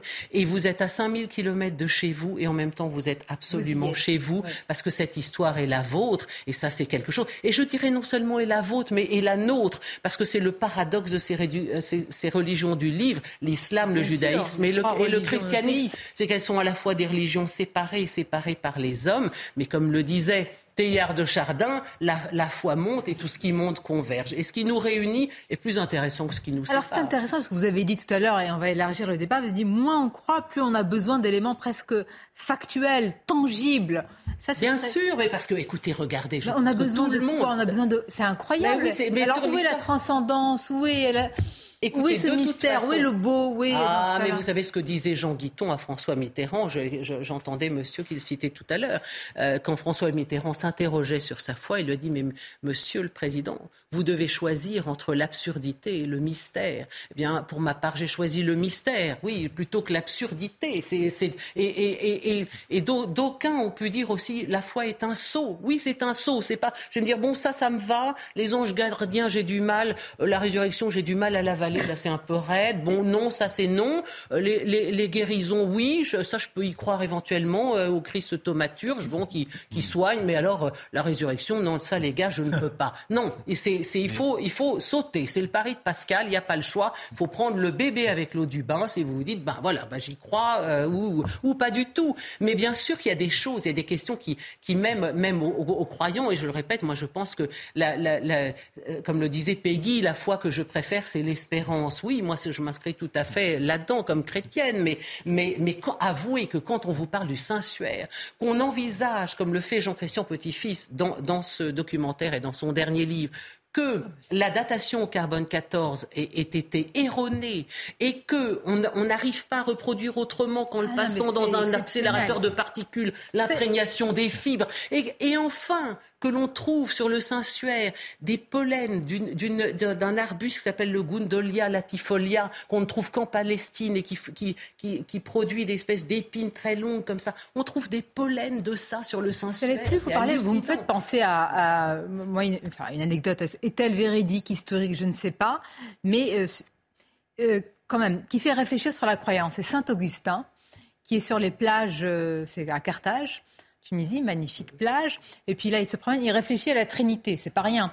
Et il rencontre un petit garçon qui est assis euh, sur, le bord de la plage. Et ce petit garçon a un petit coquillage. Et il a un trou dans le sable. Il va prendre la mer de coquillage et il met dans le trou de sable. Saint-Augustin lui dit Mais qu'est-ce que tu fais, mon, enfant Que fais-tu? Eh bien, je remplis mon trou avec euh, toute la mer. Et Saint-Augustin sourit, il ne peut pas dire à l'enfant qu'il n'y arrivera pas. Mais au moment où il sourit, il se dit Mais est-ce qu'on est sûr que l'enfant n'a pas raison, malgré tout? Même si ça paraît impossible, est-ce que c'est moi qui réfléchis à la Trinité ou est-ce que c'est l'enfant qui peut avoir raison? Et quand c'est dit comme ça, vous vous dites, bon, ça vaut le coup de douter. Mais j'allais dire encore, je pense que, et là, là je ferai référence d'abord à ce livre, naturellement, parce que j'encourage je, vos téléspectateurs vraiment à. Moi, moi, j'avais vraiment l'impression d'être plutôt touché ma bille en histoire de l'Ancien Testament et du Nouveau. Oui, en vous écoutant, oui. Et, vraiment, et vraiment, été emballée par, par le film et par le livre. Et pour ceux qui ne connaissent pas, c'est, il est très, c'est à la fois un livre très bien fait, hyper pédagogique, extrêmement clair, où on interroge la, la, la cour et la ville et les gens les plus compétents. Il y a à la fois des, archéologues de l'université de Tel Aviv, mais, mais des chrétiens de, la Société biblique de Jérusalem, mais des scientifiques comme Philippe Charlier, médecin des morts, qui, qui lui a travaillé plutôt sur le mystère de, Fatima. Mais vraiment, moi, j'y ai fait des découvertes. Mais j'allais dire que je renverrai un, un autre livre peut-être, qui c'est que même dépouillé de toute forme de transcendance, les évangiles restent un texte absolument unique, unique au monde et unique par leur message et par ce message d'amour, par ce message d'engagement à renoncer à la violence euh, comme étant sans issue et comme c'est ce renoncement à la violence qui nous libérera tous. Ça, c'est absolument unique. Alors même si vous ne croyez pas à la résurrection, ni au miracle, ni à quoi que ce soit, eh bien ça, c'est un texte que vous pouvez lire et qui vous touche. Chez Plomb, hein, c'est les, éditions euh, Plomb. Je vous voyais un peu tous embarqués euh, par euh, difficile de ne pas l'être, hein, de la manière dont c'est compté, même pas raconté. Non, je trouvais très intéressant aussi votre analyse sur le fait qu'effectivement, c'est difficile aussi, je pense, et là c'est aussi un peu mon analyse, de, de conserver des fidèles et des lecteurs de la Bible qui ne vont pas faire leur marché, qui ne vont pas trier dans telle ou telle croyance. Et je crois que j'y vois derrière le spectre de la société contemporaine, société dans laquelle on est habitué à euh, choisir, à, prendre ce qui nous correspond, ce qui nous ressemble. Et, et, il y a une rigidité, je pense, de fait, dans, dans les grandes religions monothéistes, dans le texte. Et effectivement, l'intangibilité du texte, son côté qui surplombe, son surplomb, sa transcendance euh, qu'il exerce sur nous autres, eh bien, nécessite une certaine forme, je pense, d'abandon de soi. et vous vous sentez qui ne colle pas vraiment par l'idée de transcendance? Non, mais j'explique que beaucoup de gens, je euh, pense, se, centrer, se sentiraient opprimés dans la société d'aujourd'hui, qui pousse, je pense, à l'exacerbation individualiste, dans une entreprise aussi collective que euh, la lecture d'un texte saint. Oui, mais voyez-vous, je pense que ce, les, les une église, c'est avant tout une communauté. Donc les communautés, elles ont changé de nature. Vous, avez des syndicats, vous avez des chorales, vous avez des clubs de sport, vous avez des partis politiques. Oh, le collectif, il s'exerce. À part remplacer les clubs de fitness, les églises n'ont pas. Oui, mais les églises non, dans le sens. Non, mais naturellement, mais si vous voulez, si, si vraiment, c'est aussi avant, avant tout, c'est ça une église. Regardez quand Notre-Dame a brûlé. Moi, j'ai d'abord, j'ai pensé à nous tous, bien sûr, mais j'ai pensé aussi à ceux qui en étaient des paroissiens, parce qu'une église, c'est un lieu vivant où s'exprime la foi. Ça n'est pas une coquille vide où on dit bon ben moi, euh, c'est ce que je disais tout à l'heure, je prends ci, je ne prends pas ça. Cela dit, il faut quand même être réaliste. Je pense que pour la plupart, alors à moins d'avoir la foi vraiment chevillée au corps, pour la, la plupart d'entre nous, nous nous faisons notre propre syncrétisme, c'est-à-dire c'est ça. On dit bon ben moi, ça, ça je prends. Et, et j'ajoute que la Bible n'est pas n'est pas un texte révélé au sens où le Coran en est un. C'est-à-dire on a quand même bien compris que la lapidation de la femme adultère, euh, que celui qui n'a jamais péché jette la première pierre, euh, ça fait quand même assez longtemps qu'on a renoncé à ce genre de pratique comme n'étant plus de saison, vous voyez. Donc euh, qu'est-ce qu'il en reste dépouillé de tout ça Il en reste ce texte des évangiles? Il en reste texte sacré, j'allais dire, hein, puisque vous parlez du, du Coran d'ailleurs. C'est un, c'est un livre d'ailleurs sacré, c'est très particulier. La Bible aussi, c'est le livre ou l'un des livres les plus lus au monde. Hein. Oui, mais c'est un livre, euh, à la différence du Coran, dont on peut retrancher toutes sortes de choses, euh, dont je le disais à l'instant, qui ne sont plus de, saison et qui, qui, ne correspondent plus à notre monde, à notre époque. Euh, mais, mais l'homme est toujours l'homme, avec, avec sa violence, ses rivalités et ses désirs. Évidemment. Et ça, c'est, parfois sa noirceur. mais ce qui est très beau, et dans le cas de tous ces livres, c'est qu'elles sont, elles sont le, le résultat de la macération de dizaines et de centaines de générations de de gens intelligents euh, dont nous avons des choses à apprendre. Pour un, si je peux me permettre, pour un, cadeau de Noël, c'est exceptionnel. On apprend plein, plein de choses. Euh, ça, vous dit, Philippe, vous n'êtes pas, vous, euh, pas, comment dire, imbibé par les forces de l'esprit là tout de suite comme ça. Vous avez tort parce que ah. à titre personnel, moi je fais, j'ai toujours fait mien le mot de Raymond Aron qui disait j'ai fait mon salut laïque. Mon objectif c'est de faire mon salut laïque. Il finit ses mémoires cette mère Raymond Aron. Et par ailleurs, si vous me permettez la promotion de deux autres livres dans la même thématique, il y a la traduction en français euh, d'un livre euh, d'un chercheur américain qui s'appelle James Tabor sur la nouvelle histoire de, de Jésus, c'est Robert Laffont, à partir aussi des nouvelles recherches archéologiques auxquelles Madame faisait référence, et puis aussi la nouvelle traduction des évangiles ah par Frédéric Boyer chez Gallimard, qui est exceptionnel et qui peut faire aussi un, très beau de cadeau Noël, à la fois pour ceux qui sont chrétiens, euh, croyants, et ceux qui ne le sont pas. C'est une très très belle traduction. Euh, je le montre de nouveau. Hein. Voilà. les nouveaux mystères de la Bible. Donc, euh, chez Plomb, avec la préface, votre préface, et puis vraiment ce travail, cette somme de travail, de connaissances, de révélations, de nouveaux mystères dévoilés par ces historiens, archéologues, scientifiques, théologiens. Qu'est-ce qui reste encore de sacré dans notre société? Alors là, on aurait 4 heures pour y répondre. Sonia, vous nous, vous nous lancez sur un débat de 4 heures. un grand écart terrible. Non, mais il y a toujours une demande de transcendance. La victoire des Bleus. Comment? Ah. On me dit qu'on a une... Ah bah oui. Écoutez, on a les, on a les joies collectives qu'on mérite. Moi, je pense toujours à ça en voyant les foules sur les Champs-Élysées. C'est que euh, nos, nos grands-parents, nos arrière-grands-parents, eux, ont fêté la libération après avoir vécu la guerre. Donc, euh, on devrait se réjouir d'avoir pour émotion collective euh, des, des Coupes du Monde de foot c'est très tant mieux pour nous. Je pense que les, Ukrainiens, bientôt, euh, on les souhaite pour eux, auront à se réjouir euh, de, façon euh, plus, plus bouleversante et plus profonde. Mais voilà, nous, on a, on a nos joies collectives, c'est le foot. Et, eh bien, très bien.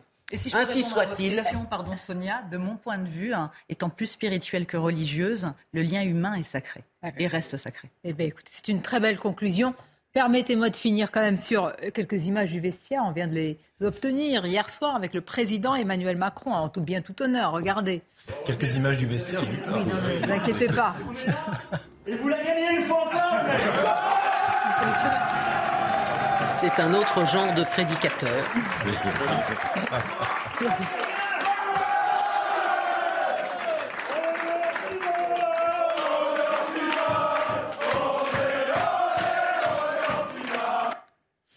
les mystères du foot, les nouveaux mystères surtout de la Bible. Vraiment, merci beaucoup Clémentine Portier-Kaltenbach. Merci d'avoir euh, si bien parlé de cet ouvrage aux éditions Plomb. Voilà.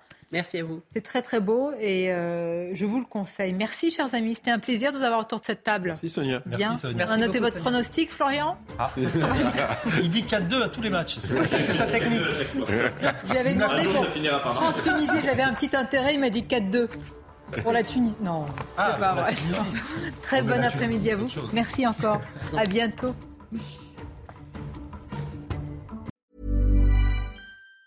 Even on a budget, quality is non-negotiable. That's why Quince is the place to score high-end essentials at 50 to 80% less than similar brands. Get your hands on buttery soft cashmere sweaters from just 60 bucks, Italian leather jackets, and so much more. And the best part about Quince, they exclusively partner with factories committed to safe, ethical, and responsible manufacturing. Elevate your style without the elevated price tag with Quince. Go to quince.com slash upgrade for free shipping and 365-day returns.